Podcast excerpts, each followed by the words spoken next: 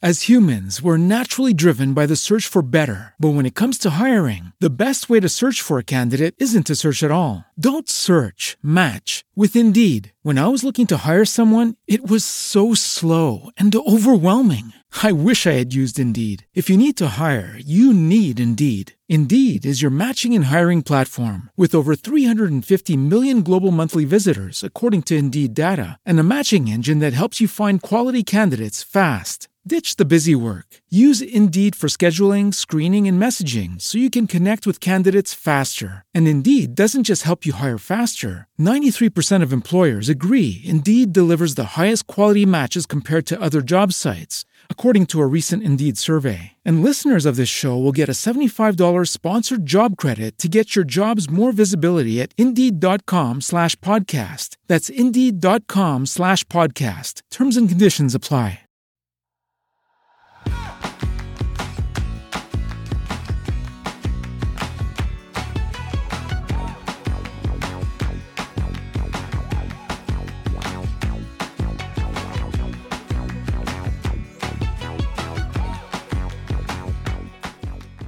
Hola, esto es Plug and Drive, un podcast de Emilcar FM, en su capítulo 16 del 22 de mayo de 2018. Yo soy Paco Culebras y aquí hablaremos sobre vehículos eléctricos de forma sencilla y clara, sobre su uso, funcionamiento, características, posibilidades, ventajas y retos a superar. También tendrás opinión, análisis, noticias, debates y entrevistas para mantenerte informado de todo lo que acontece en el mundo de la movilidad eléctrica y la automoción del futuro.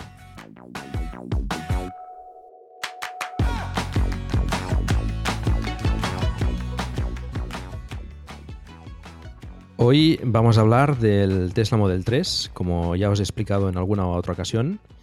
Es un vehículo que promete ser importante para la transición a la movilidad eléctrica y uno de los primeros eh, propietarios, un americano de origen asiático llamado Yu Yu Shue, se lo ha traído a Europa y al igual que hizo en, Estados Unidos y Canadá, pues está haciendo un tour por toda Europa enseñando el coche y pasando por diversos países. Eh, y uno de ellos ha sido eh, España recientemente y he tenido ocasión de verlo y probarlo y quería compartirlo con vosotros, mis impresiones, junto a otras personas que también han podido hacerlo.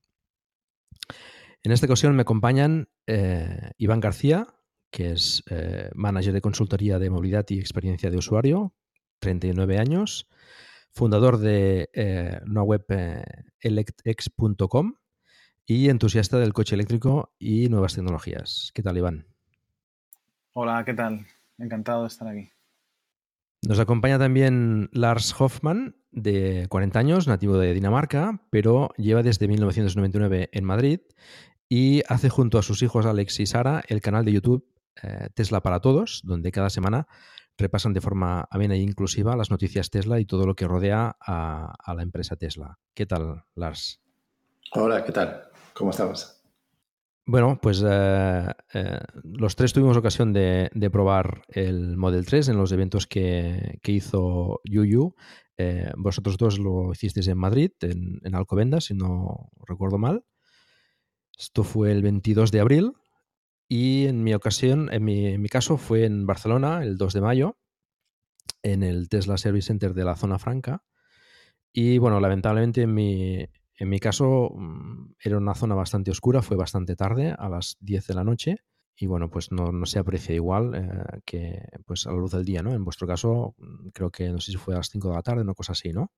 Fue a las... Sí. Sí, sí. A las 6, entre 6 y 7 más o menos. Por lo tanto, pudisteis verlo con, luz diurna y ver eh, el interior del coche y el exterior sin ningún problema. Sí, no hubo problemas. Eh, al principio había bastante luz, ya cuando estuvo finalizando el evento con las pruebas ya se hizo de noche, pero sí tuvimos la luz suficiente para apreciarlo eh, de día. Bueno, y esa es el, la pega que tuve yo, que, bueno, era bastante oscuro. La zona, pues, es una zona, un polígono industrial y eh, las farolas estaban ya apagadas y teníamos solo prácticamente la iluminación de, del, logotipo de, Tesla y bueno, pues fue bastante bastante pobre ¿no? la, iluminación como para poder apreciar el coche bien. Pero bueno, eh, lo pudimos ver y lo pudimos probar. Y bueno, Lars creo que tiene varios vídeos en, su canal de, pues del evento de Madrid y, de la prueba incluso de, del Model 3. ¿Es así? Sí, es correcto. Fuimos eh, los primeros en hacer un directo con, eh, con, la prueba ahí y en el canal se ve cómo llega el coche, se ve perfectamente de día eh, y grabamos tanto las charlas que da y lo que cuenta sobre su, su coche y su, su, aventura, por así decirlo, de traer el coche por Europa. Y luego grabamos también en la prueba, donde estuvimos cinco personas metidos dentro del, del Model 3 ahí. Yo estuve siguiendo el directo y ahí preocupado por la batería de tu, de tu teléfono, a ver si conseguías acabar el directo o no. Pues sí, yo también. porque Se, alargó bastante, ¿no? Entre que estabais esperando la llegada de Yuyu y tal, pues eh, fue... Sí, como además no se, no se sabía exactamente ni a dónde iba a llegar ni a qué hora exactamente, entonces yo empecé a emitir ahí y al final, después de más de una hora, grabando o emitiendo, ya se me murió el móvil, pero lo recargamos, de hecho, en el mismo Model 3, eh, con un cable de Yuyu. Estupendo. Bueno, has hecho también recientemente un, un vídeo explicando tus impresiones, que, bueno, pues eh, también os invito a, a, verlo, por supuesto. Eh, ya nos has hecho ahí un poco de spoiler de lo que vamos a hablar hoy, pero, pero bueno, intentaremos explicar un poco las sensaciones y nuestras impresiones sobre el coche. Tesla Model 3, pues como decía, creo que es un, es un vehículo que, que puede marcar un antes y un después. Eh, no sé si, si, será así, pero al menos tiene, tiene ingredientes para hacerlo. En los eventos, pues como comentábamos, se podía probar el coche también. Los tres tuvimos ocasión de, de hacerlo. Y bueno, pues eh, aunque no fue una prueba demasiado extensa, eh, seguro que nos hubiese gustado a todos probarlo durante bastante más rato. Pero bueno, en principio fue, fue, al menos en mi caso, suficiente como para poder apreciar o confirmar las, las sensaciones que, que esperaba del, del, coche, ¿no? ¿Qué tal en vuestro caso? Pues eh, en mi caso en particular yo tenía o tengo claro de que el Model 3 va a ser el siguiente coche que tengamos. Eh, no, no, hay ninguna duda de eso y entonces no sabía ni siquiera si quería hacer la prueba, como que quería entrar en el coche cuando ya lo tengamos dentro de un año o cuando sea. Eh, con una, para que sea una experiencia fresca y nueva. Pero al final, cuando estuvimos ahí en el momento, ya, ya la tentación de probar el coche era, vamos, podía conmigo. entonces ahí estuvimos y eh, sí, lo probamos así. Yo en mi caso, igual, iba, yo ya me conformaba con verlo. Solicité por la mañana prueba, digo, bueno, la solicito por si acaso, pero ya con verlo era como un niño con zapatos nuevos. O sea, cuando lo ves llegar, todo, después que has visto tantos vídeos, tantas imágenes en mil sitios, y ya lo ves y según se iba acercando a la tarde, digo, pues si me toca probarlo tampoco sería como ya el, el super regalo. Y la verdad es que bajo mi punto de vista que estaba siendo más escéptico estos días sobre, sobre el coche cuando lo ves delante impresiona, impresiona bastante. Dentro de su... No, no quiero sonar ni como un fan ni nada, pero impresiona muchísimo dentro de su simplicidad. Sí, bueno, yo también tengo la sensación de que en vivo mm, gana, gana mucho. Eh, creo que Lars eh, no está muy de acuerdo en ese tema. Ya le gustaba, ¿no? En... Pues estoy haciendo spoiler ahora de... de... no, sí, a mí me ha gustado el coche desde el primer momento que lo he visto. Eh, no, no, no me impresionó más verlo en, directo. A ver, sí, impresionó ver el coche, pero no me parecía más bonito ni, ni más excepcional que lo que ya me imaginaba o, la impresión que ya tenía a través de tantos vídeos y fotos y, eso ya era adecuado para, para lo que para mí era el coche. También la cosa que quiero decir es que el coche de Yuyu es blanco y es un color que, a pesar de creo que es el, más, el color más popular en Estados Unidos para Tesla, personalmente no es el color que elijo yo y creo que eso afecta mucho también sobre la impresión que te da el coche. En mi caso es que es el color que también quería, entonces se, multiplica ya la experiencia. Claro. Sí. Bueno, em, yo todavía no tengo claro el color. Eh, sé que no será blanco porque tenemos el Renault Zoe blanco y, queríamos eh, eh, tener un color diferente. Mm, bueno, a mí en vivo el coche me pareció quizás más grande de lo que me esperaba. me preocupaba un poco la parte trasera, eh, porque se ve en las fotos y en los vídeos como, como muy estrecho, como muy tirando al sub, ¿no? Parecido al, al, Model X. Y, no, en vivo, pues la verdad es que me, me, gustó bastante. Tengo que decir también que, bueno, los tres somos eh, reservistas del Model 3, es decir, tenemos el, el, Model 3 reservado desde, bueno, en mi caso desde el primer día, creo que las también. Sí. Y no sé si Iván eh, fuiste también de los primeros o... No, yo no, porque justo cuando se publicó vivía en Estados Unidos y tampoco estaba tan... Conocía los Teslas, pero no tanto. Y ha sido después de volver de Estados Unidos de, de buscar y buscar y buscar que me he dado cuenta que era la, que era la, mejor opción. Pues reservé en julio, de, no, he hecho todavía el año, el 14 de julio, no se me olvide, de, del 2007. O sea, bastante más tarde que vosotros. Bueno, es importante comentarlo porque, bueno, que espero y supongo que intentaremos ser lo máximo de objetivos posible, pues eh, bueno, yo creo que, más o menos a todos nos gusta bastante la marca y el coche y, bueno, pues un poco fans, eh, yo al menos me declaro fanboy total de, Tesla y, bueno, de, la filosofía de la marca y de todo lo que está consiguiendo en, en lo que es la transición de la movilidad eléctrica. Y bueno, pues también hay que tenerlo en cuenta, ¿no? Que quizás eh, otras personas con, bueno, con, no, con, no, no, con tanta eh, pasión, digamos, por la marca, pues quizás pueden ver las cosas de forma diferente. Aunque ya te digo que intentaremos eh, ser lo máximo objetivos posible, ¿no? Sí. Vamos a, empezar, si os parece. Comentaremos un poco, pues, iremos por partes comentando el, el exterior, el interior, las, eh, la conducción y después lo compraremos un poco con, sus hermanos mayores y con otros vehículos eléctricos. Y empecemos entonces por, por el exterior. No sé qué, qué os pareció la, la, carrocería exterior, lo que sería el, aspecto del coche. Yo, yo, quería comentar una cosa antes que nada, porque lo que se ha hablado mucho es la alineación de paneles y los huecos entre paneles y, y eso. Y la verdad es que jamás me había fijado en eso en un coche antes pero como se ha hablado tanto de eso en el Model 3, era lo primero que vi. Y hay que admitir que los paneles estaban desalineados de forma muy obvia. Eh, sobre todo en el, en el capó delantero se veía y en un lado el doble de hueco que en otro. y eso me parecía casi una curiosidad sobre el coche, pero, pero sí, es con razón la crítica esa. Si luego tiene importancia para cada uno, eso no lo sé, pero es, verdad que el Model 3 de Yuyu claramente tenía mala alineación de, paneles. Me di cuenta también, o sea, no me fijé tanto cuando llego allí porque estaba como impresionado, la emoción, etcétera, y, pero sí que estando mientras hablaba Yuyu por detrás, sí que vi que en la, el típico que siempre comentan de la puerta del, conductor, con respecto a la puerta trasera se veía. Y luego vi después en el vídeo de Lars, efectivamente, el que comentaba el del frontal.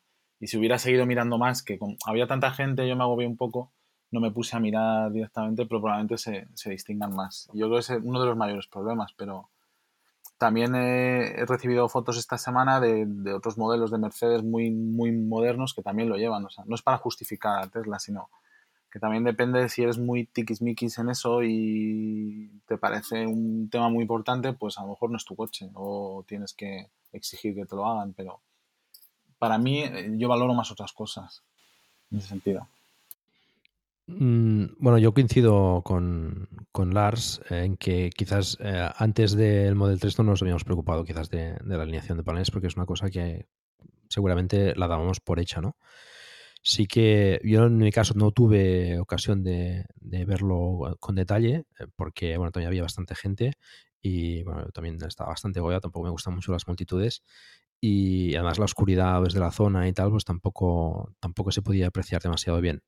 Pero bueno, sí que se veían algunos, algunos defectos eh, también en la, en la puerta trasera. As humans, we're naturally driven by the search for better. But when it comes to hiring, the best way to search for a candidate isn't to search at all. Don't search, match with Indeed. When I was looking to hire someone, it was so slow and overwhelming. I wish I had used Indeed. If you need to hire, you need Indeed. Indeed is your matching and hiring platform with over 350 million global monthly visitors, according to Indeed data, and a matching engine that helps you find quality candidates fast. Ditch the busy work. Use Indeed for scheduling, screening, and messaging so you can connect with candidates faster. And Indeed doesn't just help you hire faster. 93% of employers agree Indeed delivers the highest quality matches compared to other job sites, according to a recent Indeed survey. And listeners of this show will get a $75 sponsored job credit to get your jobs more visibility at Indeed.com slash podcast. That's Indeed.com slash podcast. Terms and conditions apply. With Lucky Land slots, you can get lucky just about anywhere. Dearly beloved, we are gathered here today to. Has anyone seen the bride and groom? Sorry, sorry, we're here. We were getting lucky in the limo and we lost track of time. No, Lucky Land Casino, with cash prizes that add up quicker than a guest registry. In that case, I pronounce you lucky. Play for free at LuckyLandSlots.com. Daily bonuses are waiting. No purchase necessary. Void where prohibited by law. 18 plus. Terms and conditions apply. See website for details. Izquierda, que tampoco no estaba bien alineada. En todo caso, parece bueno, pues que, que es de las primeras unidades que tenían ciertos problemas todavía con, con, la, maquinaria y con la alineación. Hay quien dice que se montaba incluso de forma manual. Yo esto no, no lo acabo de ver claro.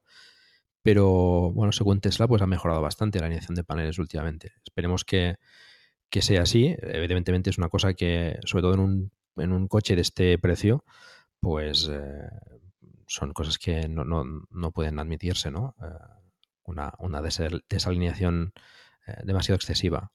También coincido con, con vosotros en que hay otros coches que, que también sufren, ¿no? De marcas conocidas como Mercedes o como Audi, que, también he podido ver en, en- en diferentes sitios, ¿no? Con lo cual, pues, bueno, esperar que cuando llegue aquí a Europa, pues ya esté la cosa más, más fina, ¿no? En, lo que es la producción.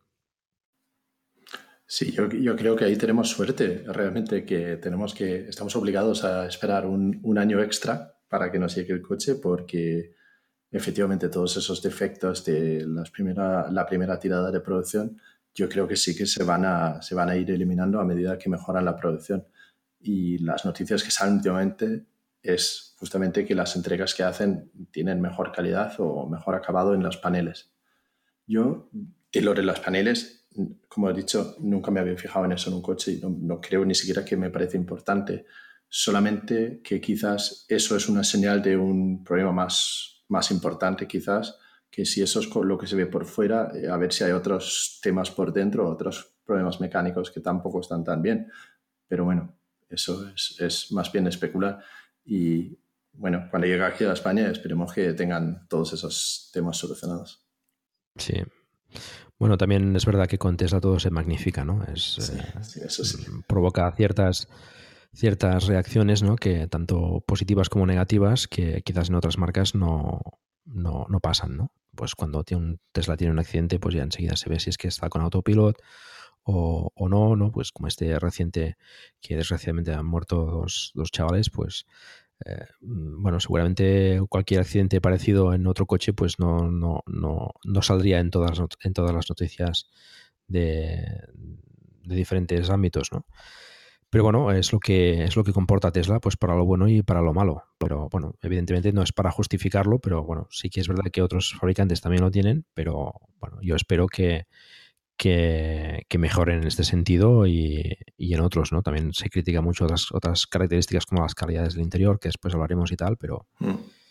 vamos, mm, Yo creo que quizás también el hecho de que hay tanta eh, información sobre Tesla o tanta interés también quizás les anima o es un incentivo para mejorar, porque saben que cualquier fallo pequeño será eh, eh, mirado de- desproporcionadamente en la prensa. eh, entonces quizás lo usan como motivación interna también.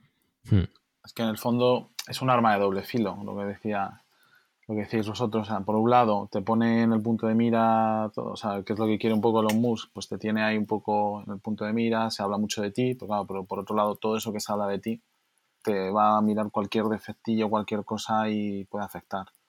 Pero vamos, lo que decía antes, yo incluso luego me he fijado en mi propio coche, los paneles también algunos están un poco movidos. También es verdad porque esto es totalmente diferente a Estados Unidos y cuando aparcas en la calle siempre alguien te da un toque, pues se te descoloca un poco el, el parachoques, etcétera. Y aquel ya viene de fábrica así en el fondo, pero bueno, que no ve. Yo bajo mi punto de vista, como dice Lars, mientras que sea solo exterior, el problema es si es algo ya interior, que que vayas a ir y se te, te pase cualquier cosa mecánica. A mí me llegó a pasar de otro coche que tenía anterior, otro BMW, de, ir, de salirse una rueda, de haberlo traído de reparar y una rueda se descolgó del eje y se quedó frenándome el coche. O sea, y venía de la revisión oficial de BMW. Entonces, también, en el fondo, todo esto existe en todos los coches. Son, hay componentes mecánicos, eléctricos, etcétera, todos son susceptibles a fallo. Bueno, por lo que parece, no sé si habéis visto la, el vídeo este de la entrevista con, con Munro, este analista estadounidense de, que bueno criticó inicialmente al Model 3 por la precisamente por la alineación de paneles y bueno, decía que era como, como un Kia de los 90, creo recordar. No sé si, si viste esta información. Sí, sí que lo he visto. Recientemente eh, ha hecho otra entrevista hablando del, del, Model 3, de las interioridades, ¿no? que ya lo tienen como más desmontado. Mm.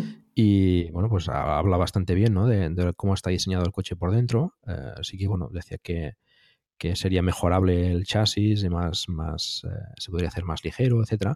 Pero bueno, hablaba muy bien de, de, cómo estaba diseñado y, y, de la, sobre todo de la electrónica, ¿no?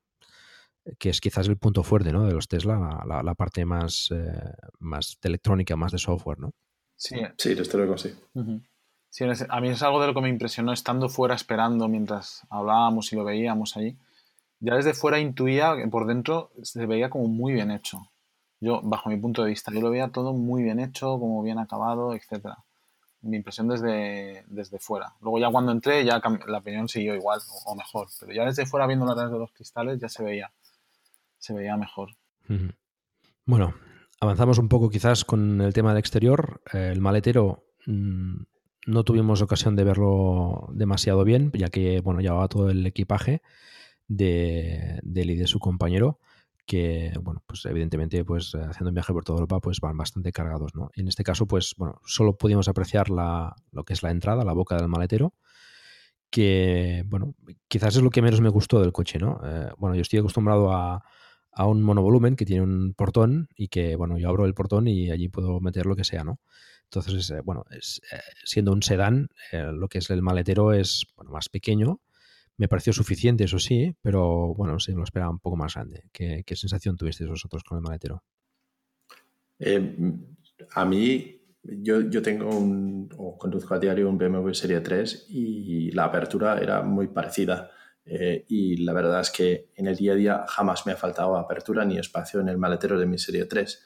Eh, en, lo que sí que me, me sorprendió es cuando abres el portón trasero, la altura hasta la que abre porque en un sedán normal, eh, a ver cómo lo explico, el portón simplemente eh, eh, abre a una altura, no sé, a 1,50 quizás o, o, menos, donde esto, los anclajes están muy altos en los pilares atrás, por lo tanto el portón abre hasta, pues hasta la, altura de mi cabeza, hasta 1,90 o algo así, lo cual me imagino que incluso en garajes bajos eh, puede llegar a, no ser un, un, problema, pero hay que, tener, hay que tener cuidado porque abre casi como un monovolumen de alto.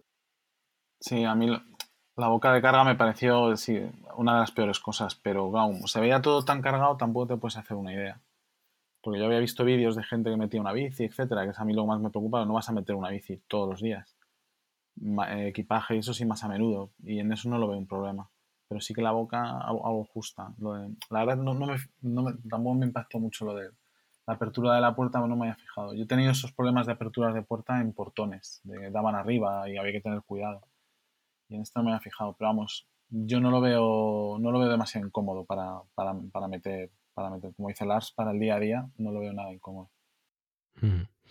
Bueno, eh, como comentaba también pues Lars, el tema de este del portón, al, quizás tener las bisagras más, más atrasadas, pues eh, claro, sube bastante y sí, sí que podría ser un problema en según que en según que, que parkings o que bueno suelen ser las partes más, más bajas.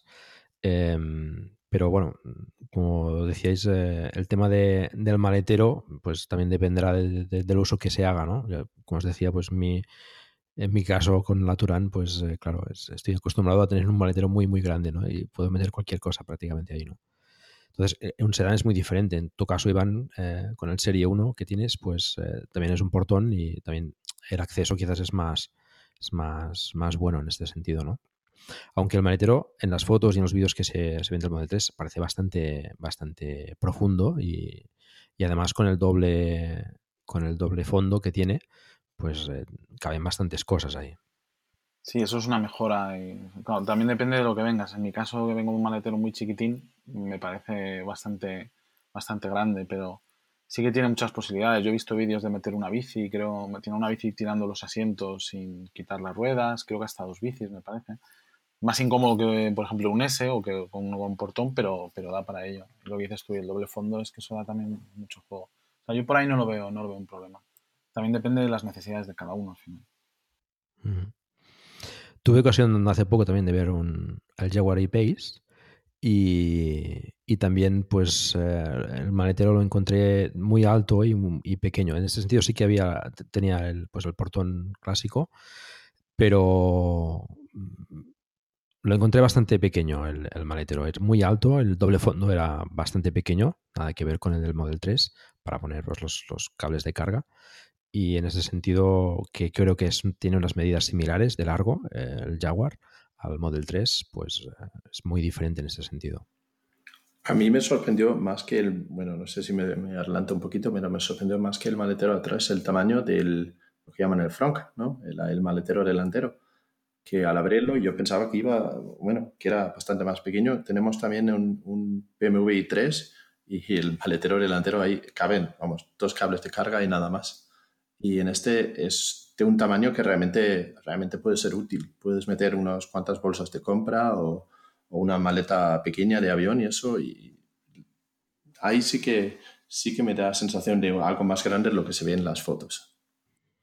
Sí, no, bueno, nada que ver con, por ejemplo, los primeros Model S que tienen ahí un maletero delantero espectacular, además que entra quizás un poco en, el, en lo que sería la consola del, habitáculo. El Yuyu lo tenía también lleno de cables. Eh, se podía apreciar al menos la boca y creo que son unos 20 o 25 centímetros de, de, profundidad. Pues como dices, Lars, te, ahí cabe bastante cosa todo, también. Sí, sí, yo creo que como coche práctico, a ver, hay que entender qué, qué clase de coche es y qué, qué, tipo de coche es. Es un sedán, no es un monovolumen, no es un, un 4x4 gigante, es, es, el tamaño del coche que es, pero dentro de ese clase o ese, ese tamaño del coche yo creo que eh, tiene bastante, tanto boca de apertura atrás como, como espacio para eh, almacenamiento de maletas y cosas así. Bueno, parece el espacio parece bastante bien aprovechado. Es decir, eh, tal como está construido, tanto el habitáculo interior, que después hablaremos, eh, también tiene unas dimensiones eh, muy buenas, y el maletero y el, y maletero delantero, pues también se pueden aprovechar bastante, ¿no? Tener los motores en los ejes, pues da juego a, a, aprovechar el espacio de una forma bastante, bastante importante. ¿Tú qué opinas, Iván?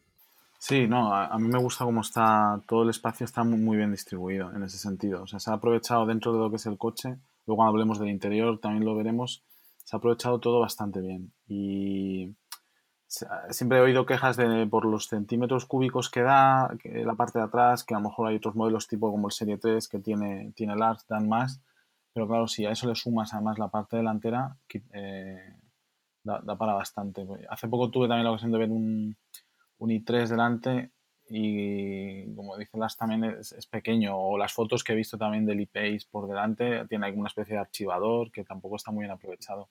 El de este está bastante bien, bastante bien y yo he visto fotos de meter maletas de estas de cabina, creo que, bueno, una maleta de cabina no llegaba a entrar, depende del tamaño. Pero vamos, mochilas, en el caso de como siempre vas, si vas al gimnasio, vas a jugar, lo que sea, vas con la mochila, es súper útil para eso. Lo que sí que me hizo eh, eh, un poco de curiosidad es que no lo sabía ahí. Y para cerrarlo, como es aluminio, me parece, eh, Yuyu insistió varias veces que hay que tener cuidado con el cierre, que no hicieras como los típicos. As humans, we're naturally driven by the search for better. But when it comes to hiring, the best way to search for a candidate isn't to search at all. Don't search, match with Indeed. When I was looking to hire someone, it was so slow and overwhelming. I wish I had used Indeed. If you need to hire, you need Indeed. Indeed is your matching and hiring platform with over 350 million global monthly visitors, according to Indeed data, and a matching engine that helps you find quality candidates fast. Ditch the busy work. Use Indeed for scheduling, screening, and messaging so you can connect with candidates faster. And Indeed doesn't just help you hire faster. 93% of employers agree Indeed delivers the highest quality matches compared to other job sites, according to a recent Indeed survey. And listeners of this show will get a $75 sponsored job credit to get your jobs more visibility at Indeed.com slash podcast. That's Indeed.com slash podcast. Terms and conditions apply. With Lucky Land slots, you can get lucky just about anywhere. Dearly beloved, we are gathered here today to. Has anyone seen the bride and groom? Sorry, sorry, we're here. We were getting lucky in the limo and we lost track of time. No, Lucky Land Casino, with cash prizes that add up quicker than a guest registry. In that case, I pronounce you lucky. Play for free at LuckyLandSlots.com. Daily bonuses are waiting. No purchase necessary. Void were prohibited by law. 18 plus. Terms and conditions apply. See website for details. Eh, mal- eh, los típicos delanteros de los coches de que son más de chapa, ¡boom! Y le pegas el le pegas el, el empujón para que cierre. Este no, este había que dejarlo caer y luego presionar, que eso sí que lo había visto en los vídeos, pero no sabía que era porque incluso puedes llegar hasta deformarlo, me parece. Eso me pareció entender. Que hay que tener cuidado al cerrarlo, que cierre, dejarlo caer y luego empujarlo, porque si le, fuerzas, le puedes, lo puedes eh, fastidiar. Hmm. Bueno, eh, el aluminio ayuda a aligerar, pero bueno, tiene sus inconvenientes también, está claro. Bueno, ya hemos hablado un poco del ajuste de los paneles. eh, esperemos que cuando llegue aquí a España pues eh, esté ya las cosas más bien alineadas. Y respecto al aspecto que, ¿qué os pareció eh, el coche? Es decir, tiene un aspecto deportivo, la verdad es que bueno, es parecido al, al- a lo que sería el Model S. Y la parte de cristal de- del techo también le da, pues, eh, no sé, un aspecto más eh, diferente, ¿no? A, lo que, a lo que ves normalmente, ¿no? Ese cristal que llega desde, desde, desde la parte delantera hasta prácticamente el culo del coche. Eh, sí, el- a ver, el coche eh, es espectacular, si lo ves. eh, es, es un coche con un diseño precioso y de hecho si lo ves eh, así rápido, lo confundes muy fácil con un Model S. Eh, tiene el mismo peso atrás y la misma deportividad eh, en el diseño. Y con respecto al cristal que tiene encima, saqué unas fotos desde arriba y vamos, es, es espectacular. Te da una apertura dentro y le da un, un aspecto muy... eh, llamativo al, coche. Sí, es, es lo que he dicho antes, al, principio impresiona, o sea, tú vas con una idea de las fotos que te has hecho y cuando lo ves impresiona y sí que se asemeja a un S, pero luego cuando lo empiezas a ver más, mm, tiene su propia personalidad, digamos, el diseño. Lo que sí que me hizo mucha gracia es eh, cuando íbamos conduciéndolo, no llama la atención tampoco, quizá porque era blanco, pero ibas, normalmente ves otros vídeos, a lo mejor con Yuyu, otra gente conduciéndolo, en, otro- en Estados Unidos y mucha gente lo miran, se paran, ah, o porque saben, gente lo conoce, o que lo, a lo mejor tiene reserva y lo ve, y ah, mira un Model 3. Pero ahí mira que íbamos por calles que iba gente andando, más o menos, y nadie giraba, o sea, como no, no llama tanto la atención quizá como un S, porque un S sí que la llama. Y aunque tiene, se ven sus líneas similares de diseño, no, y para mí sigue siendo, es bastante bonito, no llama esa atención, que para mí también me parece importante. Depende, hay gente que le encanta llevar el coche para llamar la atención, pero a mí personalmente no me gusta. Y entonces esto es un punto importante eh, para ello. Evidentemente, si vas a hablar con gente que, que es fan de la marca, etcétera, enseguida lo va a conocer. Pero no, no, no sobresale con el resto de, de coches de, por ejemplo, aquí en Madrid, que es el único que había, y no, nadie, nadie giraba la cabeza. Bueno, el, el Model S, mm, claro, son 5 metros por 2 metros, que es un coche enorme, ¿no? Quizás eh, aquí los coches, aunque haya eh, también de, de, largo igual que el Model S o más, no suelen ser también tan anchos, ¿no? Con lo cual el Model S quizás da un aspecto más eh, imponente en ese sentido. Y, y la parte trasera del S quizás es más musculosa, ¿no? Que, que el, que el Model 3, ¿no? El Model 3 quizás es más, pues como decía, más parecido al, al Model X en, la parte de atrás y el S se ve más, más bajo, eh, pues también seguramente debido al, al diseño de, del portón. Y bueno, pues el, tamaño pues ayuda a que sea un poco más discreto, ¿no? Con lo cual yo también, yo también lo agradezco, ¿no? También prefiero que, que no te llame demasiado la atención. Bueno, si os parece, pasamos a, a hablar del interior. ¿Qué os pareció? Eh, yo no pude, no pude mm, verlo demasiado bien por, por pues, los temas que hemos comentado en el interior, pero eh, bueno, me pareció una visibilidad eh, espectacular en el puesto de conducción. ¿Qué os pareció a vosotros? Em, pues nosotros tuvimos bastante tiempo, tanto para sentarnos, toquetearlo todo y, verlo, y todavía teníamos luz de día para sentarnos dentro. Em, yo me senté primero atrás y ahí sí que me sorprendió eh, la sensación de amplitud y lo abierto que es. Yo, yo, yo mido 1,90, por lo tanto no suelo, no, no quepo cómodamente atrás en todos los coches, de hecho no quepo cómodamente de atrás en un Model S eh, pero en el Model 3 perfectamente tenía espacio para piernas, espacio encima de la, la cabeza y, vamos, podía, perfectamente hacer un viaje largo y atrás en ese coche, no, no tenía absolutamente ningún problema. Y otra vez el cristal que tiene atrás es, es absolutamente espectacular. Eh, da como, es como el doble de grande que lo que es una, eh, una luna trasera normalmente. Y, y, da un toque muy particular a ese coche. La visibilidad es eh, da la sensación de, tener de ser muy amplio gracias supongo a este a este tema ¿no? de, también del techo ¿no? que entra mucha luz como ya te digo yo en mi caso pues de noche pues no, no pudimos apreciar eso pero eh, sí que se ve muy abierto ¿no? y lo que comentabas del espacio atrás eh, de altura pues bueno es la, es la desventaja de tener el maletero como lo tiene, pues que, es más pequeño y el portón pues tipo sedán, la ventaja es que te da esa altura, ¿no? Que es quizás lo que, lo que buscaban seguramente en Tesla, ya que en el Model S han tenido bastantes críticas en ese sentido, ¿no? Porque es, de, atrás es muy bajo. Claro, lo que, lo que han hecho es, eh, para un coche de ese tamaño, básicamente las filas delanteras se han movido un poco para adelante y las filas traseras un poco para atrás y para evitar que eh, pues pierdes altura con la caída del, eh, del techo, pues han puesto ese, ese cristal que, que, minimiza la altura eh, perdida y, y, se agradece siendo, un, siendo, alto, siendo alto como yo. Yo que me monté primero delante y luego detrás, delante me pareció más normal, despacio, y detrás me pareció muy amplio, como dice Lars, muy, muy, muy amplio. Eh, yo mido un 80, o sea, su estatura normal y no tenía ningún problema. Y lo que dicen también de que vas con las rodillas más elevadas, a mí tampoco me, me resulta un problema eso.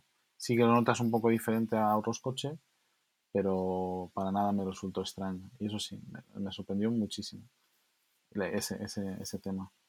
Y lo del cristal me parece algo también muy inteligente el hecho de decir, bueno, con esto también ganamos, ganamos mm, casi 9-10 centímetros de altura metiendo un cristal que no metiendo un, con cualquier coche un, el típico techo.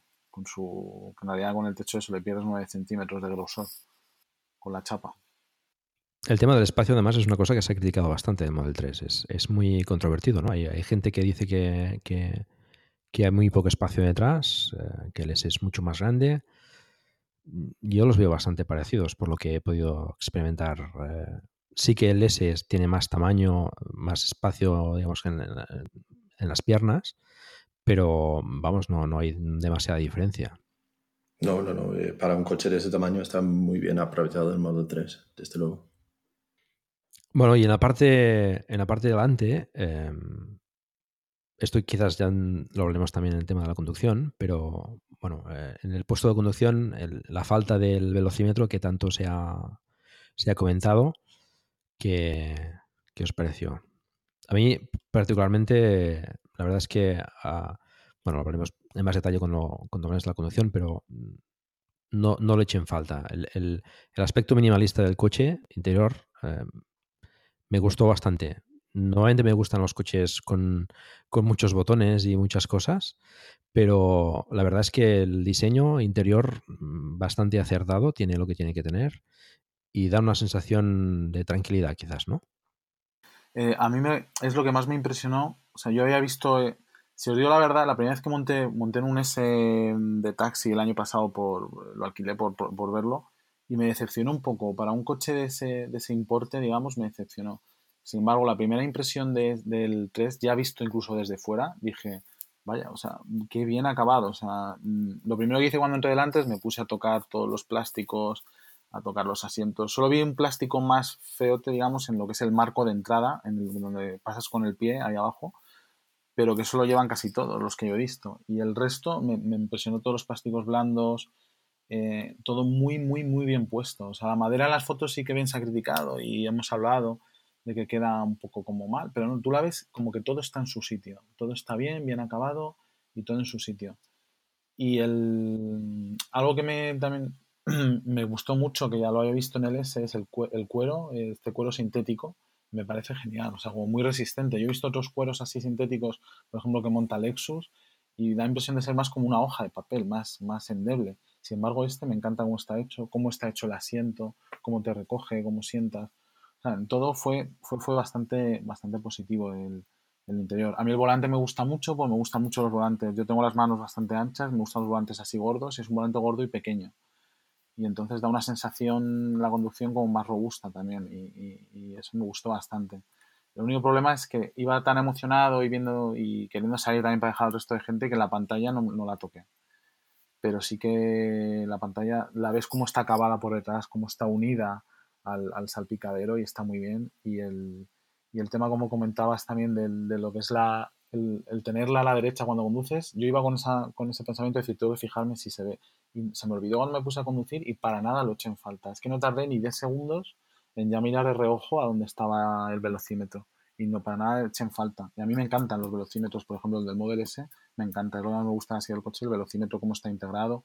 Los que monta la Volkswagen en todos los modelos que son como pantallas, eso me gusta mucho, pero, pues, pero no lo eché en falta el, no llevar rejillas y todo y ver cómo el aire va fluyendo por ahí, es que la verdad, todo eso es, me parece que está muy bien todo, muy, muy bien pensado. Pues eh, yo me suscribo a lo que dices de, las calidades que me parecían perfectos.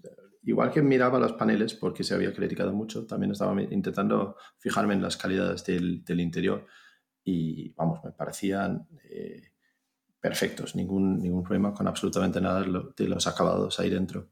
Y con respecto a lo de tener la pantalla en el centro y no tener eh, velocímetro ni ningún detalle delante del volante, a mí me parece hasta una ventaja. Me parece que cuando estás conduciendo y sobre todo a medida que se hacía de noche, es mucho más fácil eh, enfocarse en el tráfico y lo que pasa fuera del coche, que es realmente donde debes poner la atención, en vez de estar mirando eh, las luces que, tienes el velocímetro que te venga directamente enfrente. Entonces, no es que no solamente no, me, no lo echaba de menos, es que yo lo prefiero. Prefiero que no tenga nada enfrente ahí. Em, conduzco a menudo un Renault Scenic eh, y ahí tiene el velocímetro también en el centro y quizás por eso ya era fácil acostumbrarme a mirar o verlo ahí en el, a la derecha.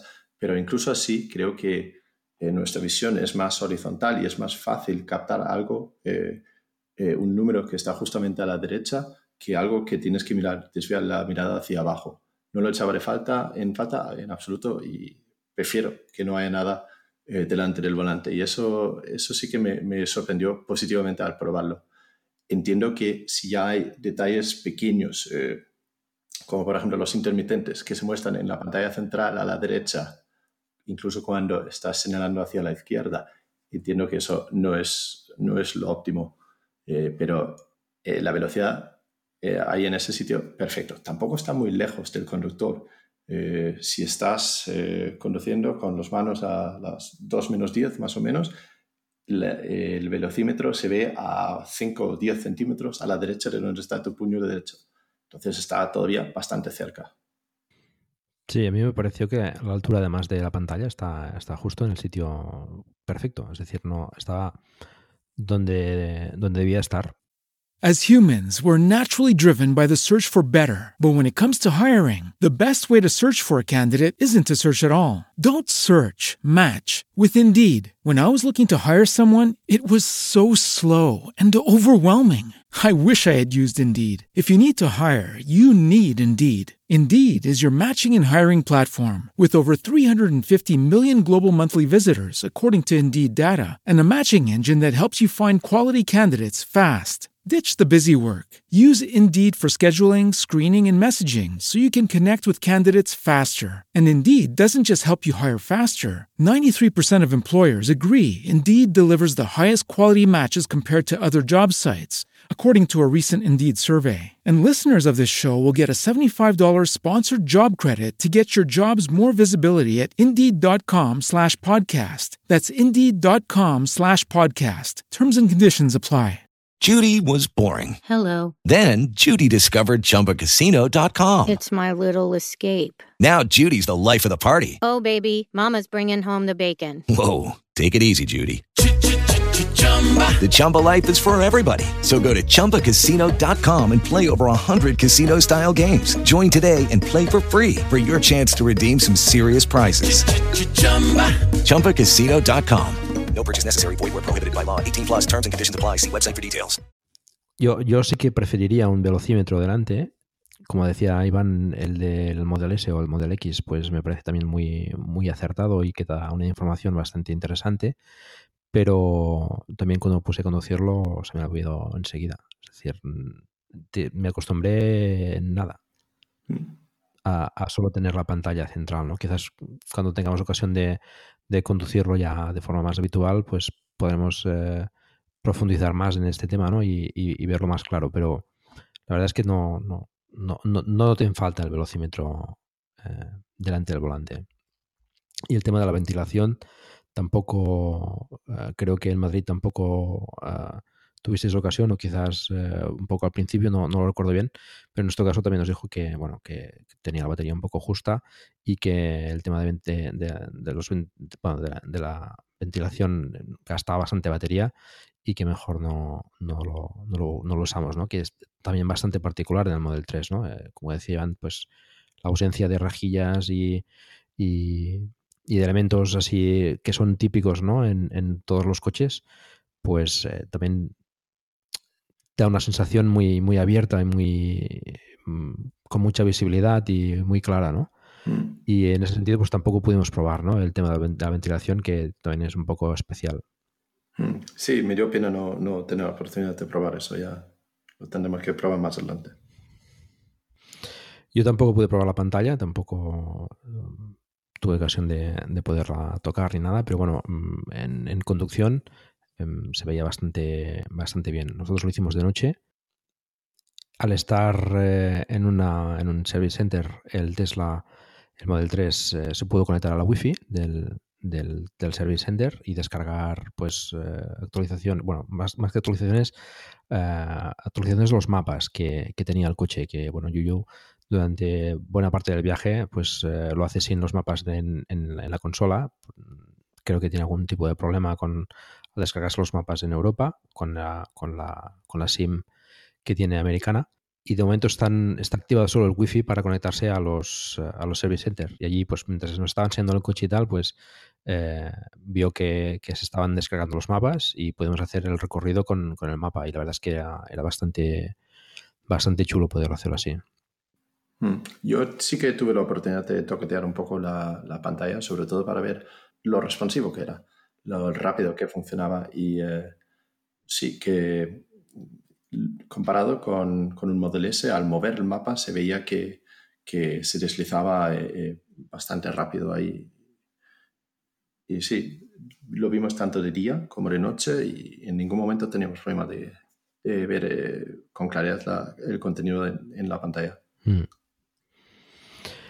Y el tema del volante también coincido con, con Iván. Me, mm, me gustó bastante también. Eh, es pequeño, con lo cual también te da, pues ayuda a tener esa visibilidad hacia la carretera. Es decir, no, no te ocupa un gran espacio y por lo tanto, pues, eh, bueno, no- al no tener un velocímetro detrás que tengas que ver, pues eh, supongo que también han podido reducirlo un poco, ¿no? El tamaño. Y el grosor, pues también me pareció bastante, bastante cómodo. Eh, de hecho, el, el Model 3 en general, tanto en, en el asiento, en el puesto de conducción, como en las plazas, trase- en las plazas traseras, me pareció bastante cómodo. Mm, Sí, sí, co- coincido contigo y, ya cuando hablemos de, de las sensaciones al conducirlo es cuando se aprecia el tacto del volante y, y la firmeza y el tamaño del volante y me parecía del todo correcto. Em, la consola central pudisteis eh, toquetearlo un poco, yo tampoco tuve ocasión de probarla demasiado. Se veía bastante profundo los, el hueco portaobjetos y bueno, pues como era oscuro tampoco pude apreciar pues lo que se comenta de que es eh, bastante atrae bastante los arañazos, etcétera. La colocación, por ejemplo, del móvil, la, situación en la que está, pues bastante cómoda, bastante práctica y, los huecos portaobjetos, pues bastante correctos y el posavasos también bastante mejor ubicado que el del Model S y el, el apoyabrazos pues también muy en su sitio y muy cómodo también. Mm, mm. Sí, sí, eso, eso era mi impresión también y también me sorprendió bastante que después de, me parece que el coche tenía unos 30.000 kilómetros aproximadamente y, yo, yo contaba que unos 5.000, 5.500 personas se habían sentado dentro, se habían tocado todo, se habían pasado sus, sus manos por todo, pero el coche parecía, mantenía un aspecto nuevo y sin, sin grandes fallos, arañazos. Yo creo que, que eso es gracias también a que los materiales que se han utilizado dentro creo que sí que son buenos. Y el, la consola central donde, donde se puede abrir, hay muchísimo espacio ahí para, para guardar todo, todo tipo de objetos ahí dentro. Es que incluso olía nuevo el coche todavía. Sí, sí, sí. Después de, tantos kilómetros. Mm. Y, y, dos tíos prácticamente viviendo dentro de él. Sí, sí, sí. Sí, es que ha tenido, un flujo de gente altísimo, más que probablemente muchos coches que están en los concesionarios. Y yo me acuerdo de ver sus primeros días en Estados Unidos cuando lo publicaba en Facebook y pues gente que entraba, se le caía el café en la zona del norte de Estados Unidos se le quedaba el café congelado en la alfombrilla, o sea, le, liaron bastante y aún así ahora ves el coche. También es verdad que el volante se lo han cambiado y la pantalla también, me parece. Eh, por el volante igual alguien entró, le arañó el volante, pues claro, es que al final entra y sale mucha gente. A pesar de todo, muy buena impresión en ese sentido. A mí lo que quizá lo que menos me gusta del interior y es el, el, el, tema de la consola central que lleva el brillito. Es, a mí no me lo veo, las críticas que se le ha hecho yo se las comparto, lo veo un poco sucio y pero vamos, eso también es mi tema, es un tema muy subjetivo. Habrá gente que le encante ese, ese plastiquito con el brillo. Y, igual lo que veo también más cutre es donde se enganchan detrás, donde tú volas enchufado el teléfono detrás para cargarlo, en la, la parte central de ese, ese, plástico es el que peor veo. Lo veo más, un poco más cutre. Pero, por lo demás, lo demás, la verdad, mi impresión yo le daría un, 9 sobre 10, un 9,5 al interior. Eh, porque me impresionó, yo iba con un ánimo muy crítico a ver el coche en general y, salí muy, pero que muy, muy contento, muy contento. ¿Y la guantera de, del coche, es decir, la que está enfrente del, del copiloto? Eh, yo no lo vi. No recuerdo si Yuyu la llegó a abrir, me parece que la, abrió alguna vez estando yo conduciendo o estando detrás, pero no me, no, me acabé fijando. Hmm, yo tampoco tuve ocasión de verla. Eso sí que me parece incómodo que solo se pueda hacer desde, la, desde la pantalla. Hay ciertas cosas que sí que deberían tener su parte mecánica. Pero bueno. Yo, yo, lo entiendo, eh, pero eh, no estoy seguro de que lo comparto porque eh, al final del día yo abro mi guantera en mi coche una vez cada mes.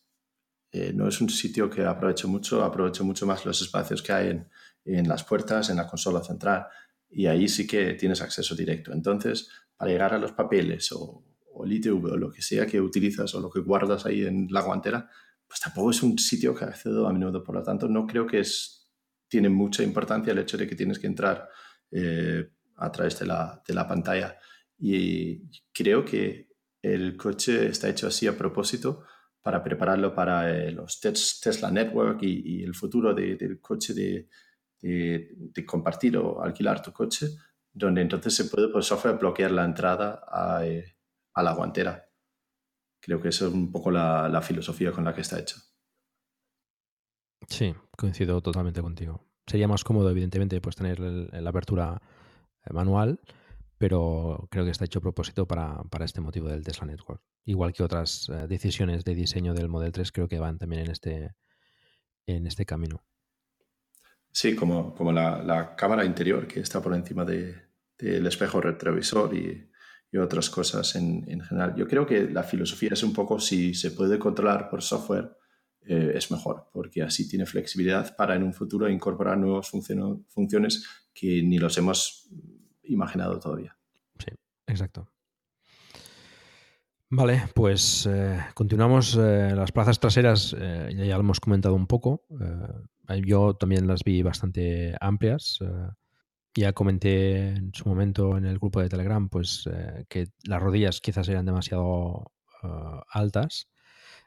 El hecho de tener la batería debajo y tener pues la altura que tiene el Model 3 para ser un sedán mm, deportivo, pues eh, da el espacio que da y por supuesto pues hay, hay pues limitaciones físicas que, que están ahí, ¿no? Pero bueno, a mí no me pareció incómodo el, el rato que estuve en las plazas traseras circulando. Pero bueno, entiendo que quizás en un viaje largo pues podrían llegar a ser cansados, ¿no? Pero bueno, mm, lo que más me molestó quizás es no poder poner el pie o entrar el pie debajo del asiento delantero. Yo, bueno, me senté detrás de, de Yuyu. Yuyu, no sé, debe medir también, no, no es bajo, no sé, debe ser también un 80 quizás o 85, no sé. Y, y había bastante espacio uh, para las piernas. Pero eh, sí que es verdad que el, el, el, pie no lo podía meter debajo del asiento, ¿no? Te da un poco más de limitación a la hora de, de, estirar las piernas. Sí, creo que depende un poco cómo estaba ajustado el asiento delante, porque a mí me suena que sí que, sí que podía meter los, los pies debajo del asiento eh, ahí. No, no, estoy seguro, honestamente.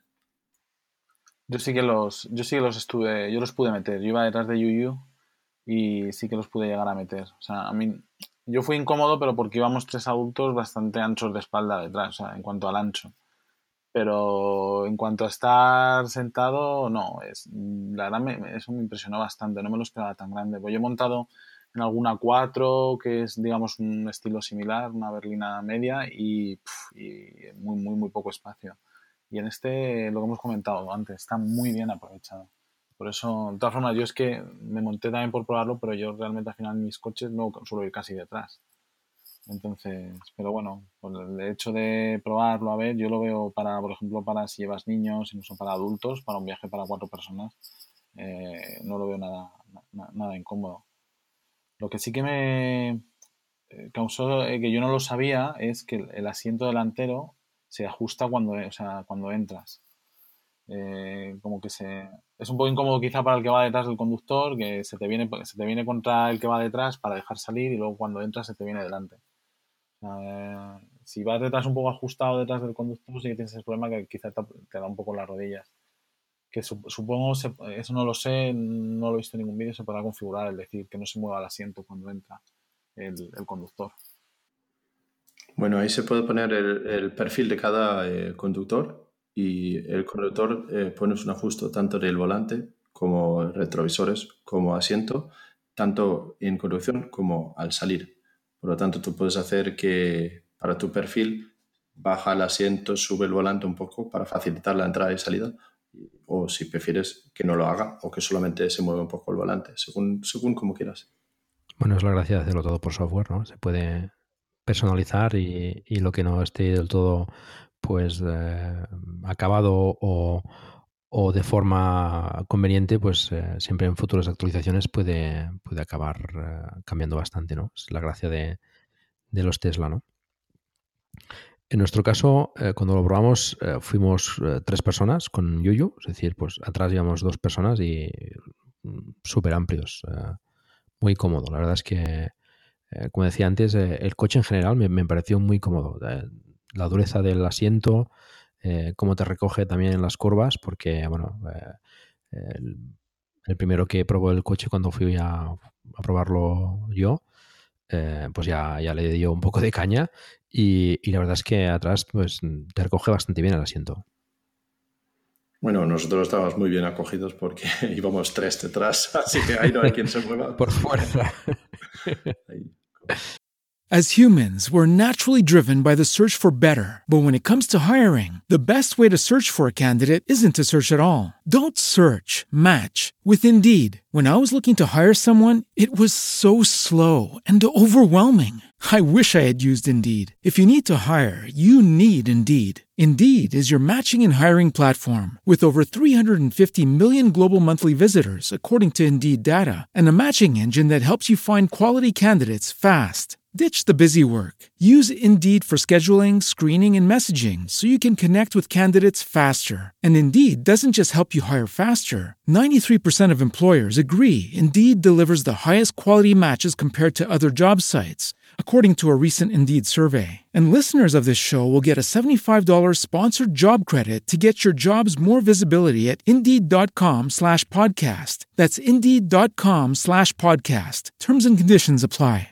With Lucky Land slots, you can get lucky just about anywhere. Dearly beloved, we are gathered here today to. Has anyone seen the bride and groom? Sorry, sorry, we're here. We were getting lucky in the limo and we lost track of time. No, Lucky Land Casino, with cash prizes that add up quicker than a guest registry. In that case, I pronounce you lucky.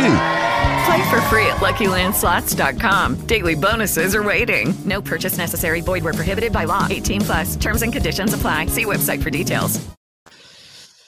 No tuve ocasión tampoco de probar la, el, el reposabrazos eh, central. Eh, Supongo que vosotros eh, en, en la, en, la, en la prueba tampoco pudisteis salir 5, pero ¿tuvisteis ocasión de, de probarlo cuando, cuando visteis el coche en parado? Sí, en parado lo bajó. Sí, en, en parado lo bajó alguien cuando estaba a mi lado. Y sí, no lo vi algo diferente al resto de coches. Era, no estaba mal.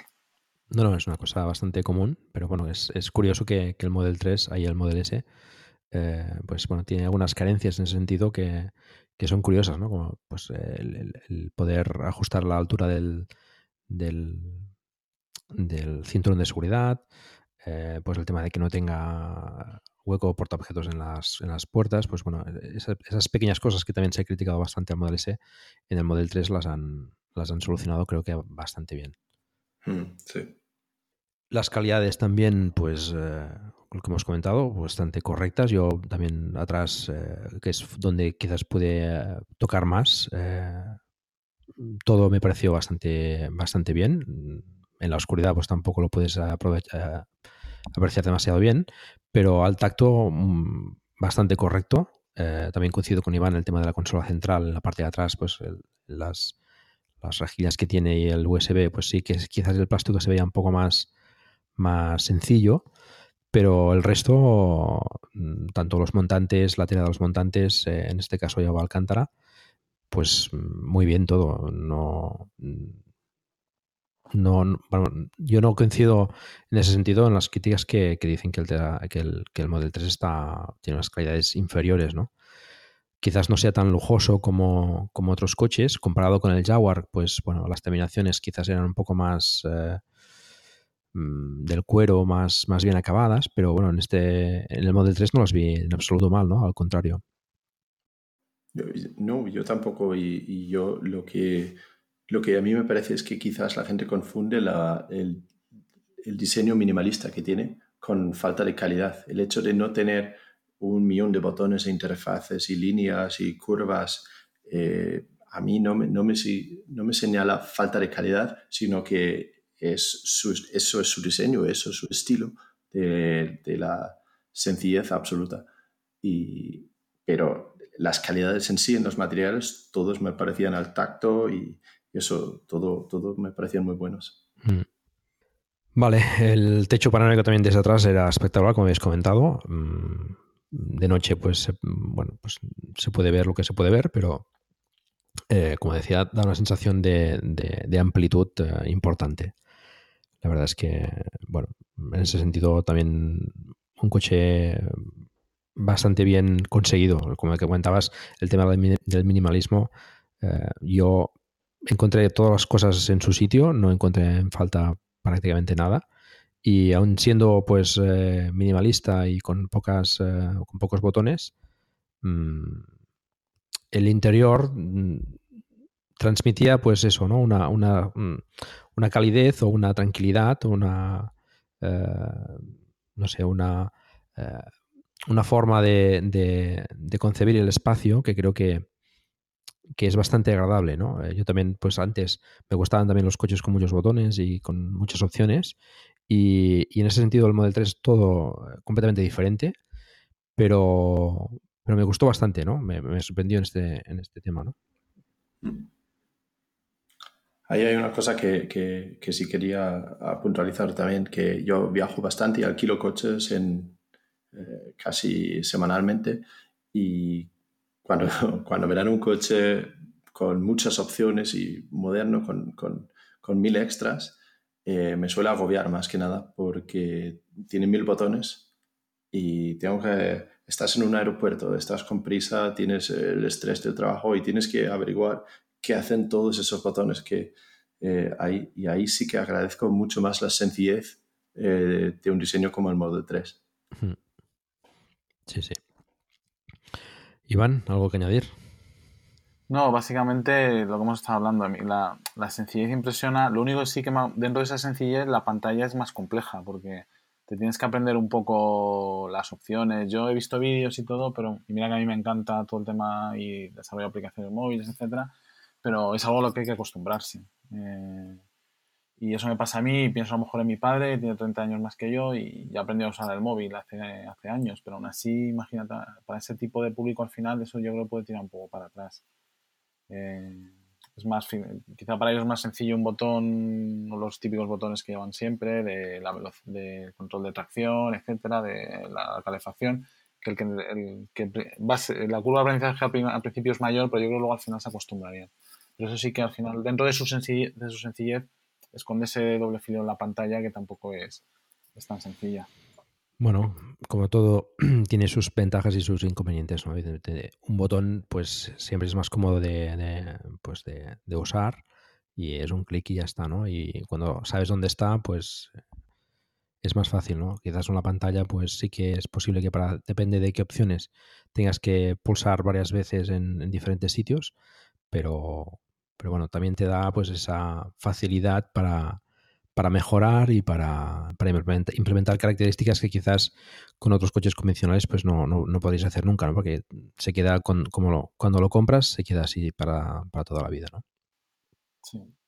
Eso, en eso es una ventaja, por ejemplo, que he visto también, que se habla y creo que sí que es verdad que lleva la calefacción en la parte de atrás, pero todavía no va activada. Pero bueno, si tú ya has metido el cableado o el hardware necesario, simplemente luego una actualización, ahí la tienes. Que eso es una ventaja que el coche, en cuanto lo sacas, bueno, en cuanto sale de fábrica, los coches, la mayoría actuales, ya están obsoletos.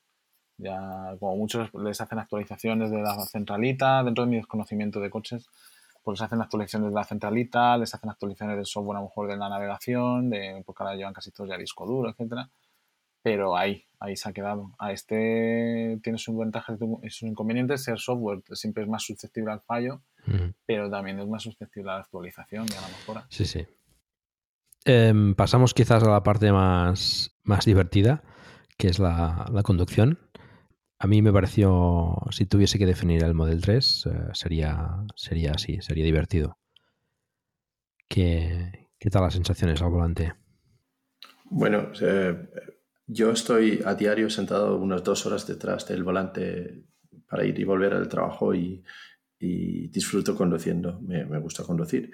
Eh, y la sensación que tuve al conducir el modo 3 era de, salir con una sonrisa de, qué bien responde el coche, qué, qué directo es la sensación entre eh, tu pie y la velocidad, entre tus manos y, las ruedas. Eh, es, una, es un coche que te da mucha, mucha confianza al conducirlo. Y bueno, eso, era mi primera impresión ahí. También me fijé que, eh, bueno, cuando Iván y yo probamos el coche, el primer conductor, eh, creo que además es, eh, es, conductor profesional, tenía él tenía mucha confianza con el coche, era mucho más atrevido que yo, desde luego. y él con energía y con ganas lo aceleraba, giraba y se notaba que era un coche, que es un coche que se pega al suelo, que tiene una dirección muy directa y que responde muy bien a un conductor que, que muestra esa confianza al, al, conducir. Sí, la verdad es que tiene cierta deportividad y yo tuve la suerte de esa misma semana, tuve la oportunidad de probar un S y como hablábamos antes son dos conceptos totalmente diferentes, uno es una berlina más grande, es una berlina media, más deportiva, pero yo asimilo casi siempre he acabado teniendo BMW al estilo de conducción de BMW en ese sentido de quizá por bien la tracción trasera, la deportividad, la dureza de la suspensión, para mí era justa, la necesaria. Y, como dice Lars, yo cada vez que me acuerdo del día de conduje se me, se dibuja una sonrisa en la cara. O sea, eh, independientemente de que seas o no fan de los coches eléctricos, este es otro estilo de, coche eléctrico y además de como coche también, en el sentido de, que es muy alegre de llevar y nada incómodo. Y el, el, S sí que también se le veía súper deportivo, además tuve la oportunidad de probar el, P100D, que es el tope, muy rápido, muy ágil también en la, digamos, por ciudad, que era mi, una de las dudas que tenía con el S pero el 3 no, en ese sentido no se le queda la faga. Es otro estilo diferente, pero también muy, muy divertido. Y para mí, para el hecho para ciudad, yo lo veo incluso hasta más, más cómodo. Sí, claro, el tamaño pues en ese sentido importa bastante. Hmm. Yo pues coincido con vosotros, la, respuesta del volante era súper precisa, la respuesta del acelerador también eh, era instantánea, em, la progresión de velocidad y de aceleración era mm, estupenda, no, no, no era una, una aceleración que te daba, que, que, es como si fuese un golpe, sino que era progresiva y, y contundente. Y alguien lo definió como conducir un kart y la verdad es que coincido en este sentido, ¿no? porque es súper divertido. Mm, yo sí tuve ocasión de, de apretarlo un poco porque, bueno, ya el primero que se subió pues ya lo hizo y Yuyu pues no, no tuvo ningún problema, al contrario, eh, la verdad es que pues daba bastante margen en este sentido y dentro de lo que, limitado que puedes hacerlo dentro de una ciudad, pero sí tuve ocasión de forzarlo un poco en alguna curva y, está súper equilibrado el coche. Aparecía pues eh, pegado al asfalto. Em, me impresionó también la regeneración, la frenada. Y yo, por ejemplo, en el Zoe, pues la regeneración es mucho más suave que en el, que en el Model 3. Eh, el hecho de conducir con un solo pedal eh, se me hizo súper cómodo. Eh, enseguida ya le coges el tranquillo y, y después cuando coges otro coche mm, te cuesta, ¿no? Es decir, es, es sencillo, pero súper práctico, ¿no? A la hora de conducir. Sí, yo justo es lo que iba también a decir, eh, que lo que más me... Vosotros sois más habituales conductores de coche eléctrico, yo aquí en Madrid uso más el car sharing, uso el Zoe, el, C, el C0, algún otro probado y he probado también un Leaf y en el Leaf sí que me pareció la frenada regenerativa mejor que en, estos modelos y en este, en este me, la verdad es que me impresionó bastante, como simplemente levantando un poquito el pie ya el, propio coche, como lo notabas ya solo con un pie. Y eso que me parece Yu lo cambiaba y nos lo dejó en el modo normal.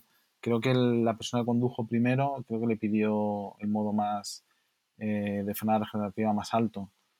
Y a nosotros creo que nos dejó el medio, pero aún así ya era, era bastante impresionante cómo, cómo era capaz de, de, cómo lo notabas cuando, cuando ibas conduciendo y para nada, como dices tú, Paco, para nada incómodo, súper, vamos, que, que, luego lo echas en falta cuando vas en otro coche. ¿Lo, lo, tuvimos en, en, el modo medio? Eh, no me dio ni cuenta de que lo había cambiado. Sí, lo cambió en algún momento, me parece. Yo quiero recordar que, que alguien se lo pidió.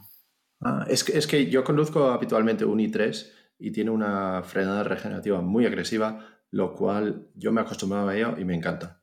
No toco el freno para nada, al menos que algo me sorprende en, la carretera. Y es algo que se agradece y, es una forma muy, muy fácil de conducir. Y me parecía que el Model 3 frenaba notablemente menos que el i3, pero si tú ahora me dices que lo había bajado, quizás es por eso también. Si no recuerdo mal, creo que tiene dos posiciones, la, estándar y la low, creo. Y mm, no sé en qué, en qué situación nos lo puso Yuyu, yo creo que en la, en la más, más fuerte. Nosotros, creo que era en la low. Alguien se lo pidió, no sé si lo puso en la más fuerte al principio y luego lo cambió. Me suena que él anduvo ahí toquiteando porque se lo pidieron para enseñarlo. A mí lo que me cambió era, eh, ¿cómo se llama? La, eh, la firmeza del volante. As humans, we're naturally driven by the search for better. But when it comes to hiring, the best way to search for a candidate isn't to search at all. Don't search, match with Indeed. When I was looking to hire someone, it was so slow and overwhelming. I wish I had used Indeed. If you need to hire, you need Indeed. Indeed is your matching and hiring platform with over 350 million global monthly visitors, according to Indeed data, and a matching engine that helps you find quality candidates fast. Ditch the busy work. Use Indeed for scheduling, screening, and messaging so you can connect with candidates faster. And Indeed doesn't just help you hire faster. 93% of employers agree Indeed delivers the highest quality matches compared to other job sites, according to a recent Indeed survey. And listeners of this show will get a $75 sponsored job credit to get your jobs more visibility at Indeed.com slash podcast. That's Indeed.com slash podcast. Terms and conditions apply. Ah, sí, es verdad. Y, lo- También tiene- y luego le pediste que te, la, tiene tres ajustes. sí, que te la volviera a poner como estaba. Sí, sí, lo teníamos en lo más firme y lo más deportivo y lo cambió y instantáneamente notaba eh, mucho, más, eh, mucho más suelto el volante y, y vamos, a los tres segundos, eh, vamos, quítamelo, quítamelo, pónmelo en lo firme otra vez que me sentía como que no tenía el mismo control sobre el coche, pero era notable la, la diferencia. Otra de las ventajas de poder eh, configurarlo esto por, por software, ¿no?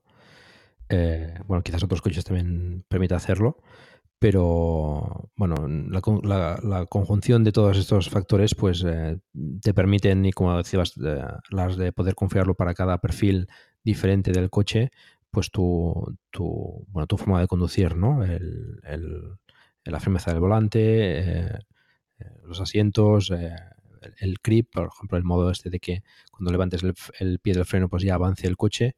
Eh, to- todas estas cosas eh, se puede, bueno, los, los retrovisores, por supuesto, supongo que también otras opciones como la música, etcétera. Pues esto es bastante, bastante cómodo. Y y en un futuro próximo me imagino que eso, ese perfil eh, se puede almacenar en la nube y te puede seguir de coche en coche para que cuando tú entras en un Tesla Model 3 que no es ni el tuyo mismo, pues se ajusta todo a, eh, desde el asiento, el volante, espejos y la música que escuchas a, a tus eh, preferencias. Sí, la verdad es que tenerlo lo tienen, lo único tienen que desarrollarlo. Creo, creo que Tesla ya, ya ha hecho algún, algún manifiesto en ese sentido, ¿eh? de, que, de que el perfil subirá al cloud y, y quedará almacenado en tu cuenta de, de Tesla. Sí, sí. Eh, creo recordar también que, que se comentó que la regeneración del, del motor en el i3, que es el que conduce Slash, eh, es más fuerte que en, el, que en el caso del Model 3. Y creo que también es más suave que la del Model S y la del Model X. Em, no sé si, Iván, que lo probaste dos días después, te, te dio sensación de diferencia en ese sentido. Sí, me dio algo más. mm, Yo me quedé con más fuerte la, de, la del 3. También es verdad que el 3 yo creo que le aceleré algo más. Pero me dio sensación como más fuerte la, la del 3. Quizás mi sensación, ¿eh? que yo tampoco soy un conductor habitual de coches eléctricos, etcétera.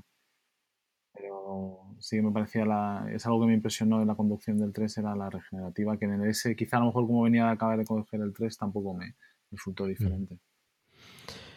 Bueno, el coche súper rápido también. eh, como comentaba, la aceleración es, eh, mm, es brutal. Mm, Creo que son 5 5,2, ¿no? Lo que hace de 0 a 100. No, recuerdo ahora exactamente, pero bueno, está cerca del 5, los 5 segundos. Y eh, en el Zoe, siendo un coche con bastante menos caballos, eh, el i3, por ejemplo, creo que tiene bastantes más. eh, la patada que te da el coche, digamos, cuando, cuando aceleras de golpe, pues es más brusca, digamos, ¿no? A mí me gustó y me sorprendió que en el Model 3 eh, era, era progresiva, pero contundente, ¿no? Es bastante, bastante divertido de conducir. Nos comentó Yuyu que era notable que la aceleración a partir de aproximadamente 30 kilómetros por hora y adelante era mucho más fuerte que de 0 a 30, que él piensa que está limitado por software por parte de Tesla, porque hay una diferencia notable entre la aceleración antes y después de 30 por hora para hacerlo justamente progresivo, como, como dices tú. Ujú. Y, eh, y la especulación de Yuyu también era que es quizás algo que hacen por software para en un futuro eh, incorporar un modelo performance o un motor dual que tiene ya una aceleración ya aún más, más importante. Vale, eh, bueno, pues eh, es interesante. Mm, no sé, algo más a comentar en la conducción.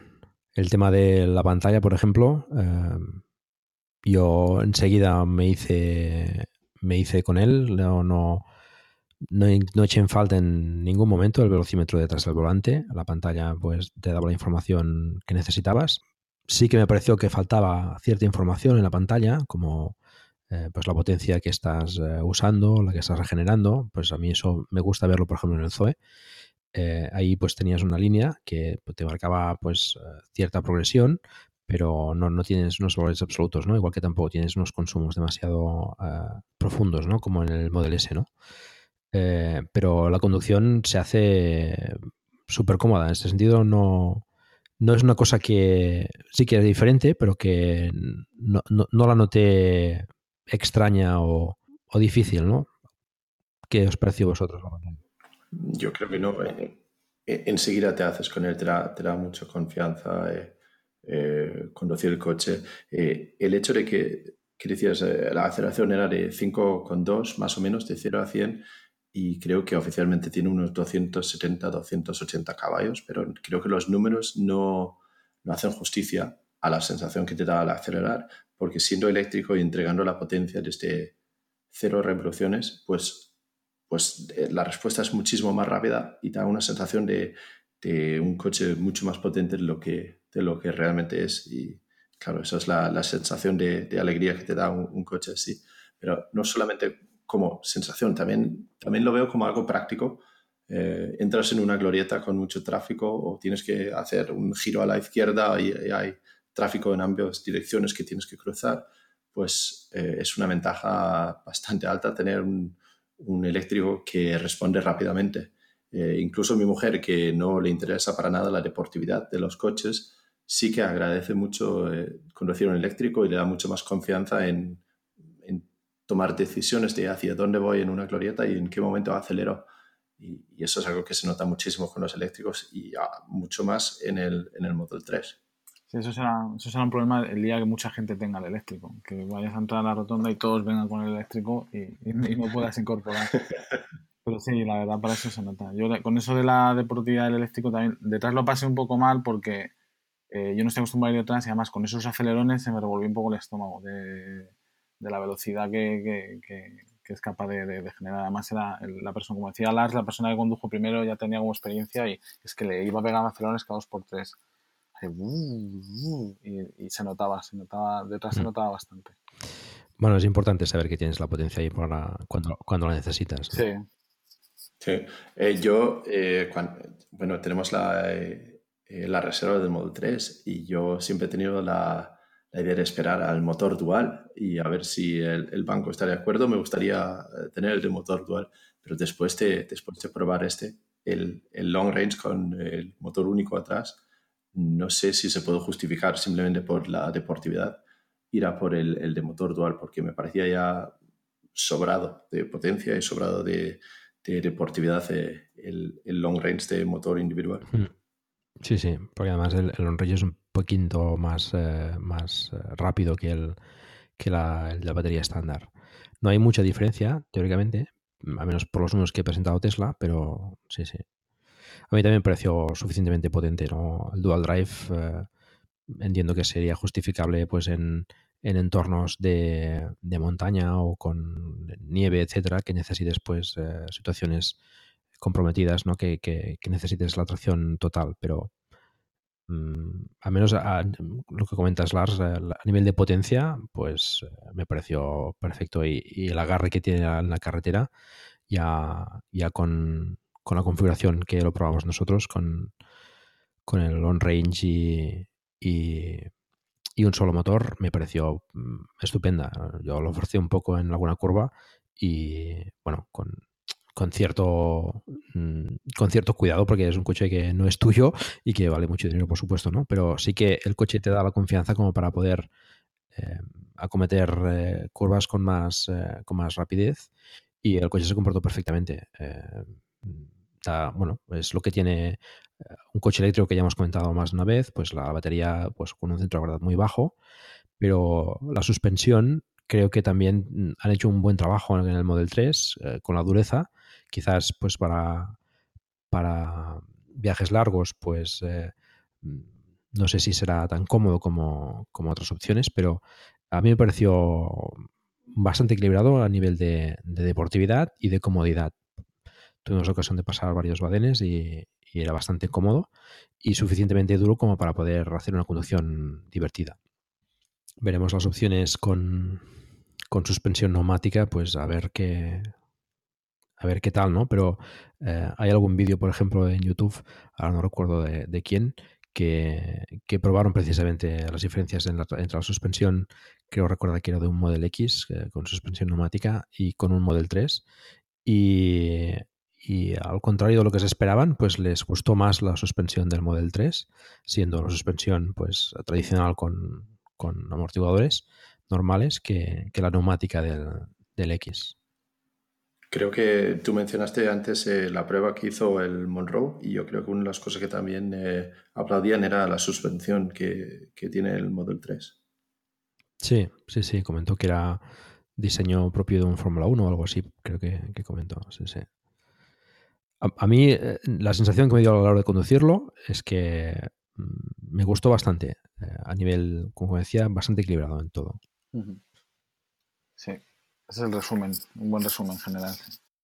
Bueno, no sé si alguna cosa más a comentar respecto a la conducción. Mm, pues si os parece, eh, bueno, comparamos un poco con sus hermanos mayores. Eh, tú, Iván, tuviste ocasión de probar un Model S eh, pocos días después. Dos días, sí, dos días. No sé, bueno, Lars creo que tiene una prueba mañana con el Tesla Model X. Sí, mañana eh, tengo la suerte de disponer de un Model X durante unos cuantos días y probé un Model S hace ya creo que seis o ocho meses aquí en Madrid también.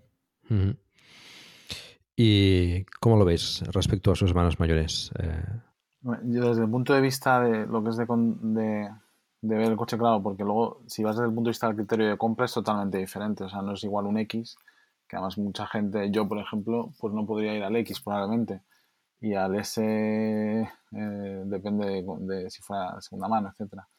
Pero para lo que es la conducción, por ejemplo, aquí en ciudades europeas, yo lo veo un coche más, más ideal el, Model 3. Y en cuanto a lo que es la conducción, es que no tiene nada que envidiar al, al, S en ese sentido.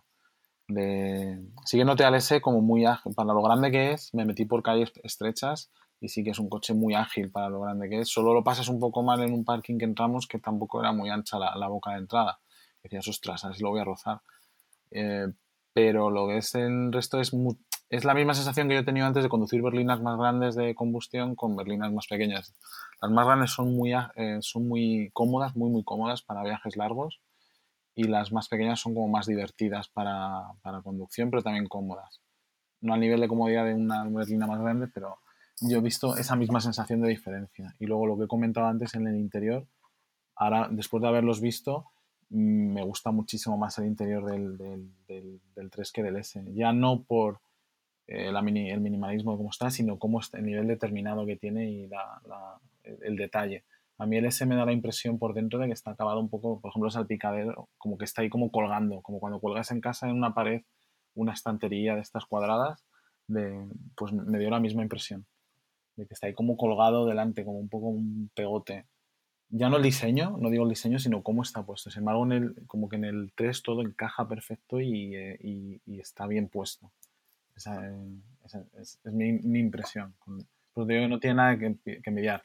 Y el X, lo poco que he visto que ha entrado en un X, el X para mí está incluso hasta mejor acabado que el S. Y es que es un concepto totalmente diferente al, al, al 3.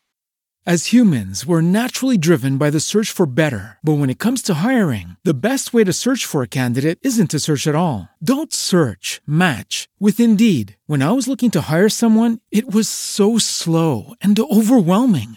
I wish I had used Indeed. If you need to hire, you need Indeed. Indeed is your matching and hiring platform with over 350 million global monthly visitors, according to Indeed data, and a matching engine that helps you find quality candidates fast. Ditch the busy work. Use Indeed for scheduling, screening, and messaging so you can connect with candidates faster. And Indeed doesn't just help you hire faster. 93% of employers agree Indeed delivers the highest quality matches compared to other job sites, according to a recent Indeed survey. And listeners of this show will get a $75 sponsored job credit to get your jobs more visibility at Indeed.com slash podcast. That's Indeed.com slash podcast. Terms and conditions apply.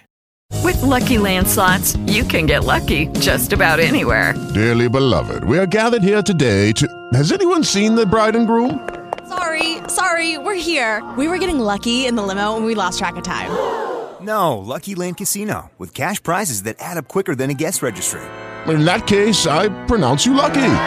Play for free at LuckyLandSlots.com. Daily bonuses are waiting. No purchase necessary. Void were prohibited by law. 18 plus. Terms and conditions apply. See website for details.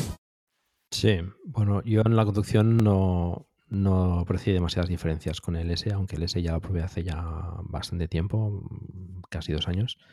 Pero está claro que el Model 3 es un, es un Tesla, es decir, la, la sensación de conducción es muy parecida a la del Model S, eh, salvando las distancias del tamaño, etcétera, pero a nivel de conducción no, no hay demasiada diferencia. Sí que quizás el Model 3 lo, lo, lo noté más ágil, pero bueno, es lógico al ser más pequeño. Y a nivel pues de, de otras eh, prestaciones como tamaño, maletero o plazas, pues evidentemente el X eh, tiene, tiene sus ventajas y el Model S pues también, ¿no? A la hora de tener pues, más, más, más tamaño detrás, del maletero, etcétera. Pero vamos que el Model 3 pues es, es claramente un, un buen contendiente eh, respecto a, arrebatar bastantes ventas ¿no? al, al Model S y al Model X, yo creo. Quizás no tanto al Model X porque son gamas muy diferentes, pero, pero sí que puede arrebatar bastantes ventas al Model S. Sí, yo lo comentaba el otro día. Hay tanta gente que hoy en día se compra un Audi A4, un Serie 3, un Mercedes clase C, un Lexus IS, que es ahí donde, donde encuentran su clientela futura, creo, más que el Model S o, o el Model X. Yo creo que el concepto del Model S, como comentó Iván, es un poco distinto, es más una, es una berlina señorial eh, y, y, sí que encuentro también la conducción del Model 3 más ágil y, quizás incluso más dinámica. Ahora después de haber visto los, los ajustes de eh, la firmeza del volante, quizás es difícil comparar si no has tenido el coche eh, varios días y lo has probado eh, con varios ajustes porque la verdad es que los cambios en el software y los ajustes determinan mucho cómo es el estilo de conducción de cada coche, pero coincido con Iván que el Model S parecía hasta más tranquilo, incluso siendo más potente, parecía más tranquilo que el, el, el Model 3. Sí, sí. Bueno, ya nos explicarás eh, con las pruebas del Model X a ver qué, qué tal te, te parece la diferencia. Os, eh, os vais a hartar de vídeos. Muy bien. Eso es lo que queremos, que nos lo enseñes bien, bien enseñado. Muy bien. Eh, comparándolo después del Model 3 con, con otros vehículos eléctricos, eh, el Model 3 eh, bueno, pues está en una gama ya eh, diferente a lo que podría ser, por ejemplo, el Zoe, el, el Leaf o el, o el, i3 a nivel de tamaño, etcétera. competiría quizás bueno, con, el, con el Ampera E, eh, que no hemos tenido ocasión de, de, verlo mucho aquí en Europa, eh, pero bueno, no sé si alguno de vosotros ha tenido ocasión de verlo en directo. Yo no, no, no, no. Yo tampoco. Bueno, sería un poco quizás el, contendiente eh, más directo de momento, eh, hasta que salgan pues eh, los próximos vehículos eléctricos de pues de Volkswagen o de Mercedes o de, o de BMW, em, que veremos, ¿no? Cuando lo saquen, pero en ese sentido creo que el Model 3, eh, salvando un poco la distancia con el, con el S y con el X, que también están en, en, otra liga, con el resto de vehículos eléctricos, pues creo que hay bastante diferencia, ¿no? A, a, nivel de, de, de, tamaño, de diseño y de, y de, prestaciones. Yo creo que juega en una liga completamente distinta a, a lo que son, bueno, hay, hay como tres gamas, ¿no? Está el X y S, luego está el Model 3 y luego está Leaf, Zoe, Ionic y incluso el i3 que tenemos nosotros, que también es un, un coche mucho más limitado que, que, el Model 3. El Model 3, al tener acceso a los, los superchargers y sea un coche realmente práctico, que nosotros como familia, por ejemplo, podemos contemplar a tenerlo como coche único o como coche principal, donde, donde es mucho más difícil, según tu uso, hacerlo con un Zoe o con un Leaf o con un i3 incluso. Eh, ya para mí, y solamente por eso ya el, el Model 3 juega en una liga completamente distinta. Ya luego entras y, y es, es, un coche mucho más grande, mucho más práctico y, y además es, es, dinámico en la conducción. Para, mí, en conclusión, no, no lo puedo apenas comparar con los temas eléctricos. Y, eso lo digo sin, que tenemos en el garaje aquí un i3 que en precio es casi eh, comparable al, al Model 3 y veo que si Tesla consigue hacer una producción suficientemente alta como para satisfacer el mercado, pues va a forzar a, los Leafs, los Zoe, los Ionic y los i3 a bajar notablemente en precio porque si no les va a comer todo el mercado. Sí, yo opino igual. O sea, no, ahora mismo en, si lo comparas con eléctrico, yo creo que no tienen. Su segmento, el, el Model 3 no tiene nada. Luego ya si lo comparas con el resto de coches, evidentemente sí. Ataca directamente al BMW Serie 3, al Audi A4, etcétera. Pero en eléctricos no están. Los demás, el Ioniq que se le podría, digamos, asemejar, ya está en otro escalón, porque igual que el Leaf, como ha dicho las, están en otro escalón. Y el, ah, por ejemplo, la Jaguar, pues Jaguar lo ha metido también el D-Pace más en, el escalón de, de, arriba. Entonces, digamos, ahí está solo. Eh, al que yo sí que hablaba el otro día una persona de Tesla y que sí que lo veo es que quizá le, canibalice un poco a gente que estaba mirando a lo mejor un S75 de segunda mano, un S75 eh, de ocasión, de kilómetro cero, algo así, eh, sí que podría ir, eh, canibalizar un poco el, 3.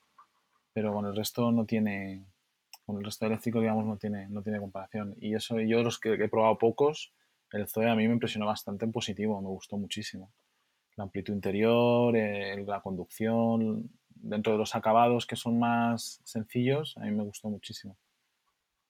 Hmm, pero es un coche más, más urbano. Sí, es más urbano, por El Model 3, como decía Lars, pues es un coche ya más para como, un coche único. Sí, sí. sí, yo me he encontrado en esa situación porque yo desde llevo como un año o dos buscando coches hasta al final me decidí por el 3.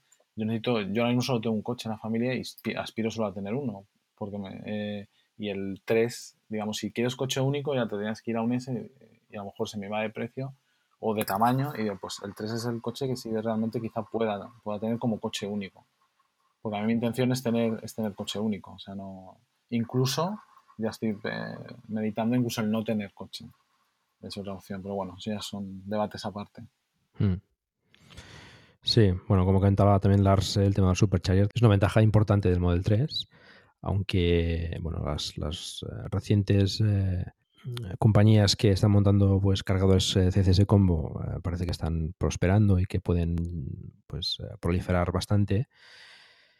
el acceso al supercharger hoy en día es, la única manera de, de poder viajar de forma correcta, ¿no? Que se puede viajar. Eh, yo, yo, de hecho, estaba demostrando que se puede viajar sin, sin los superchargers porque aquí en Europa no, no tiene acceso a ellos. el, el, Model 3 americano no tiene un conector diferente, propietario. Y, y bueno, pues ha tenido bastantes problemas a la hora de, de, cargar, ¿no? Eh, sobre todo en la parte sur de España, pues eh, se quejaba que, que, que, había, había problemas a la hora de, de conseguir acceso a cargadores y cuando los había muchas veces no funcionaban, ¿no? Esto es, una, es un problema que, existe hoy en día en, la movilidad eléctrica y que hay que mejorar. Pero bueno, el CCS Combo promete ser un, un buen, un buen conector para, hacer cargas rápidas y poder viajar eh, por Europa. Veremos a ver qué conector nos traerá el Model 3 aquí. Yo creo que será más bien Meneques, pero bueno, espero que, que, pueda ser CCS Combo, aunque por la puerta, por el espacio que vi en el conector, no sé si, si cabría bien ahí un CCS Combo. No sé si las tuviste, tu, tu, i3 tiene ya CCS Combo era pues, con Meneque solo. Eh, solamente con Meneque y era más con, solamente mm. con carga lenta. Este, el coche es de 2015. Eh, y no tiene, no tiene ningún tipo de carga rápida. Lo cual para nosotros, para el uso que le demos, eh, no es un problema. Es, el coche sirve perfectamente para, para lo que usamos.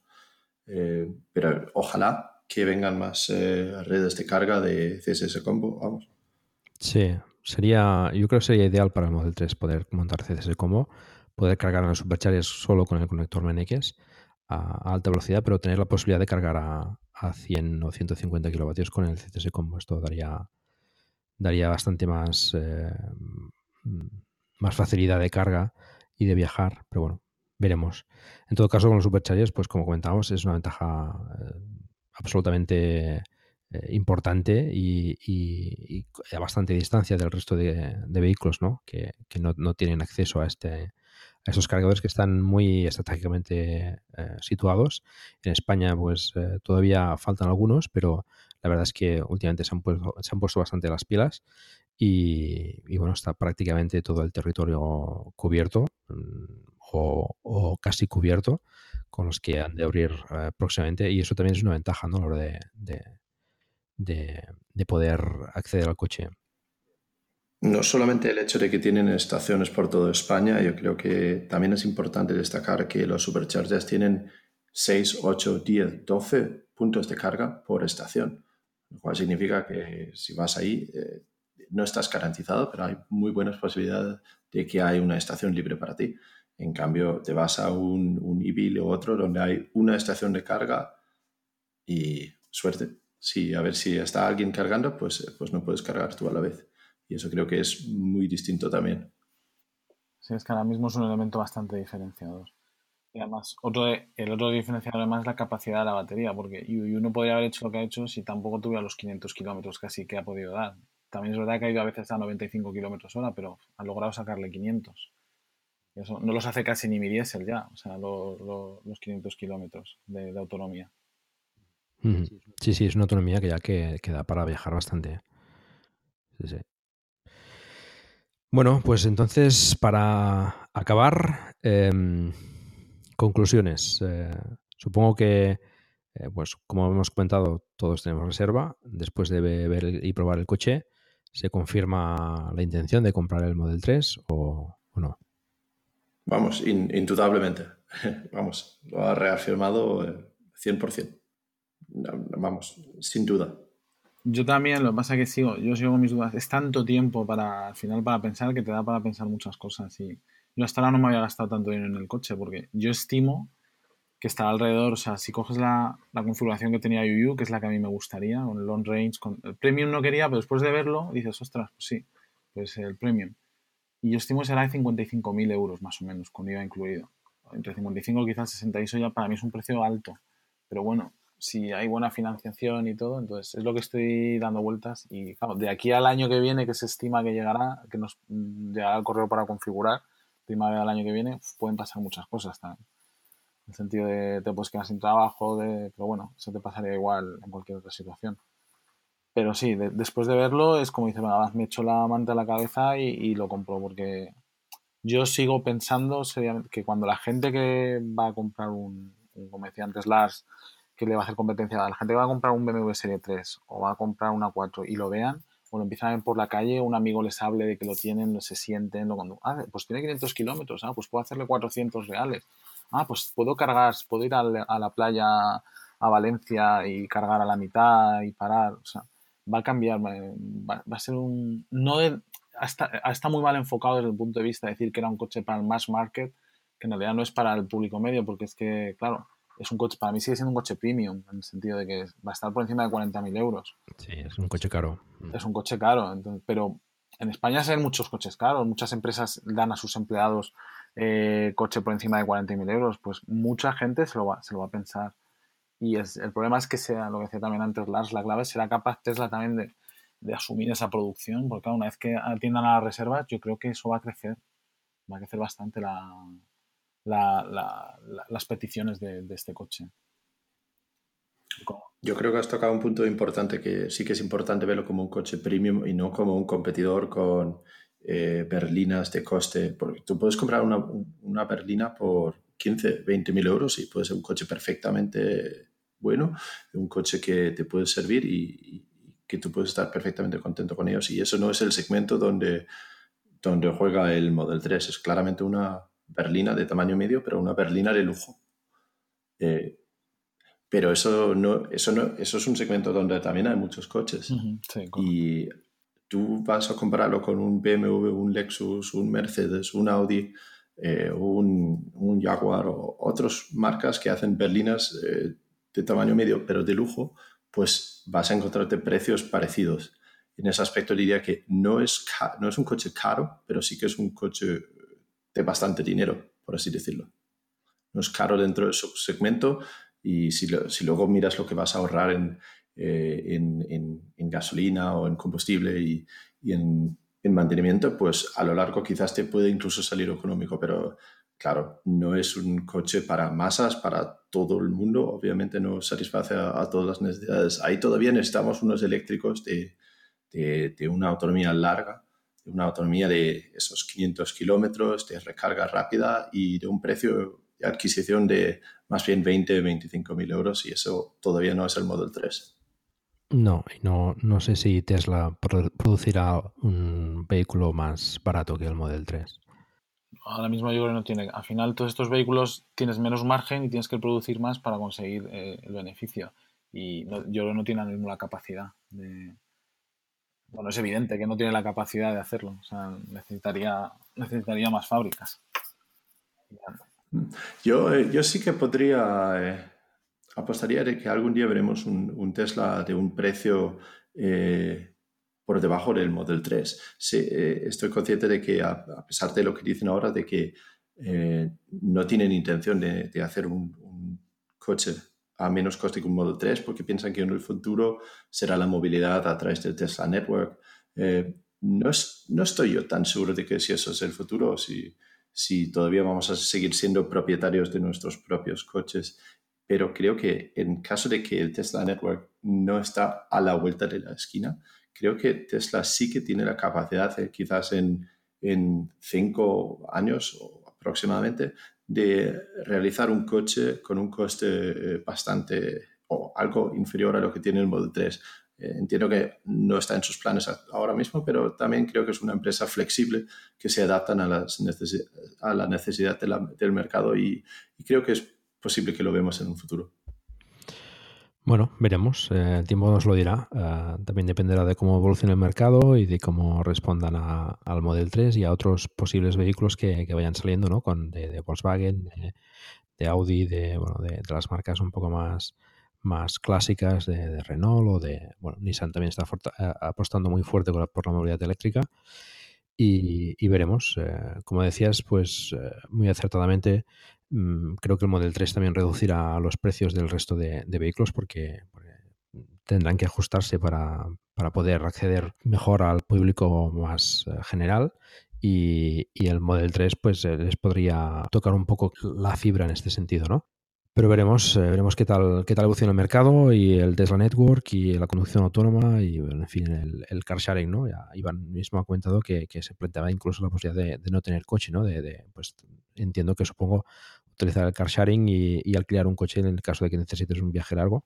Pues bueno, es una tendencia que, quizás más gente está, está contemplando cada vez más. ¿no? Sí, por eso, en el fondo, al final los fabricantes de toda la vida y los fabricantes en general de automóviles, yo creo que tienen que cambiar, un, tienen que ver un cambio de paradigma en el sentido. El otro día no sé dónde vi una encuesta que ya gente de menor de 35 años le hacían la encuesta, o no sé si eran más jóvenes, y decían que ya no se planteaban comprar un coche en el futuro. Entonces, hacia en eso yo creo que lo ha visto muy bien Tesla en el sentido de la Tesla Network hacia el futuro pero claro ese futuro cuándo va a ser en 15 años 20 en 5 no, no, lo sabemos. Luego cada uno tiene sus motivaciones personales. Yo ahora mismo es que en el sentido un coche me encanta y, y a ojos cerrados iría por el Model 3 pero claro para en mi caso ahora lo casi no le haría kilómetros es decir es tener un coste ahí en el, en el garaje pero para la gente como Lars, que hace muchísimos kilómetros, vamos, es que casi hasta haría números por un Model S. Eh, todo lo que te ahorrarías en, sí, en todo lo que te ahorrarías en combustible, en mantenimiento, etcétera. Y si hay gente que ha hecho números y le salía el Model S más o menos rentable. Independientemente de que sean 60.000, 80.000, 90.000 eh, euros. Al final lo haces en la vida del el periodo que piensas tener el coche, 5, 6, 7 años, y acaba quizás siendo más, más rentable que irte a lo mejor a un BMW Serie 3.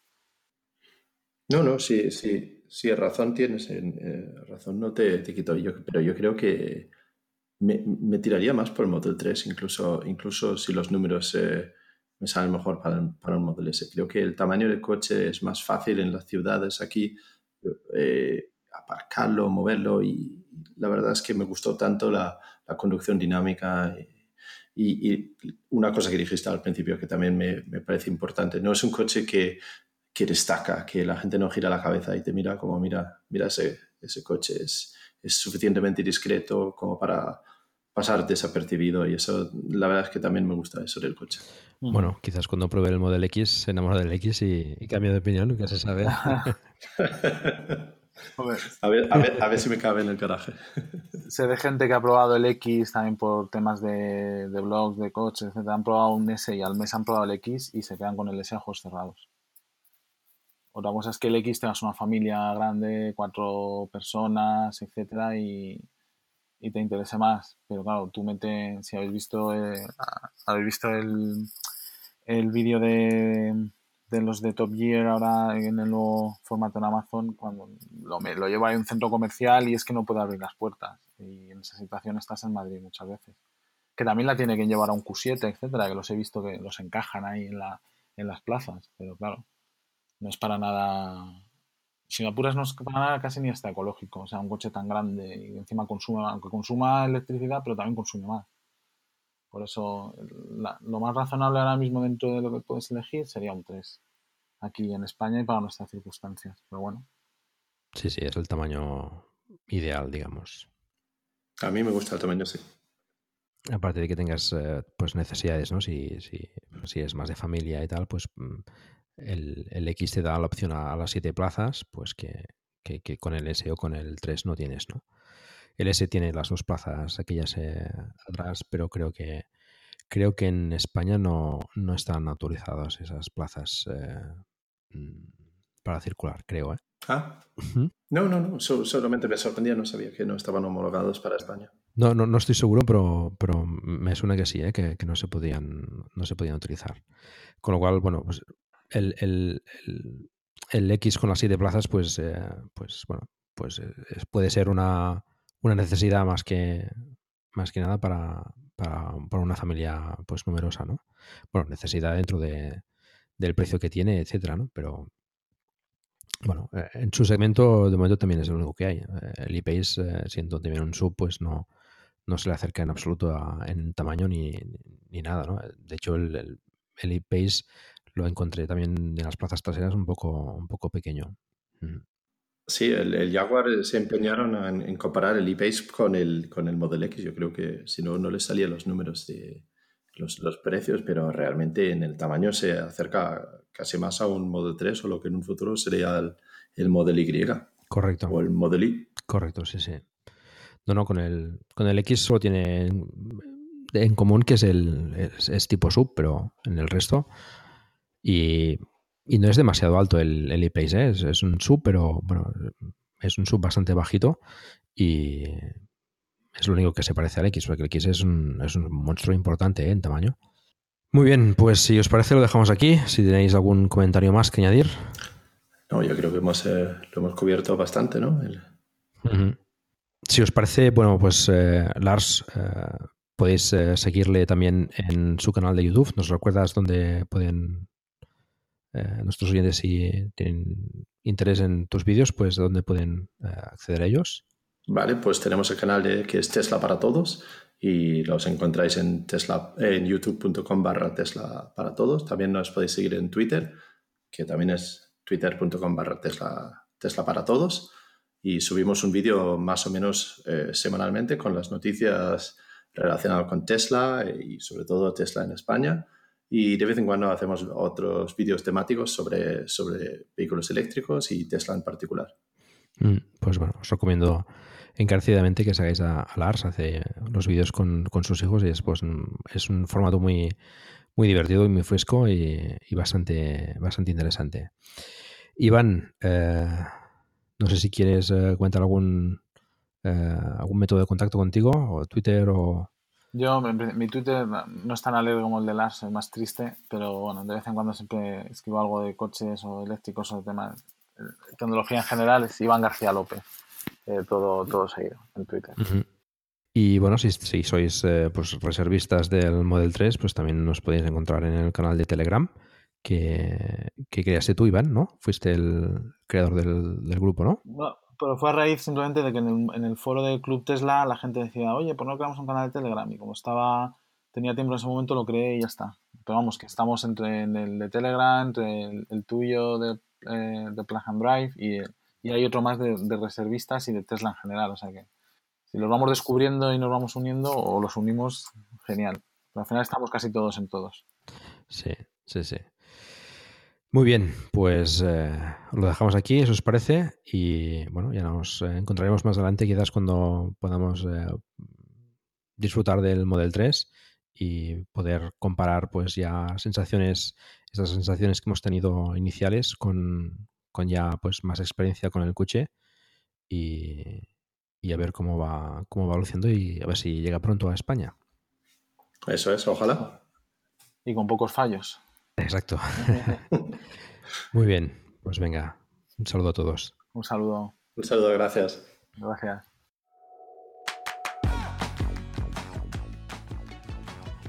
Espero que os haya resultado interesante esta charla con Iván y con Lars sobre el Tesla Model 3. Y tal como comentábamos y ya sabéis, eh, tenemos un grupo de Telegram donde charlamos sobre el vehículo eléctrico y en el que os invito a participar. Encontrarás el enlace en la página del programa. Os sigo recordando que si disfrutáis de un vehículo eléctrico, me gustaría mucho que nos enviáis vuestros audios con vuestras impresiones y experiencias. Y eso es todo. Muchas gracias por el tiempo que habéis dedicado a escucharme, a escucharnos en este caso. Os recuerdo que hagáis difusión del vehículo eléctrico en la medida de vuestras posibilidades. Por ejemplo, recomendando este podcast o haciendo una reseña en iTunes. Espero también vuestros comentarios en la página del programa, en emilcar.fm barra se escribe plug and drive, donde también podréis encontrar los medios de contacto conmigo y conocer los otros podcasts de la red.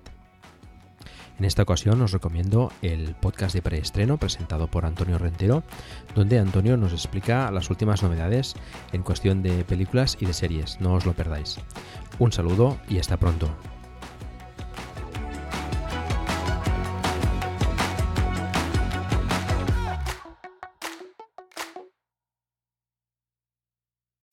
As humans, we're naturally driven by the search for better. But when it comes to hiring, the best way to search for a candidate isn't to search at all. Don't search, match with Indeed. When I was looking to hire someone, it was so slow and overwhelming. I wish I had used Indeed. If you need to hire, you need Indeed. Indeed is your matching and hiring platform with over 350 million global monthly visitors, according to Indeed data, and a matching engine that helps you find quality candidates fast. Ditch the busy work. Use Indeed for scheduling, screening, and messaging so you can connect with candidates faster. And Indeed doesn't just help you hire faster. 93% of employers agree Indeed delivers the highest quality matches compared to other job sites, according to a recent Indeed survey. And listeners of this show will get a $75 sponsored job credit to get your jobs more visibility at Indeed.com slash podcast. That's Indeed.com slash podcast. Terms and conditions apply.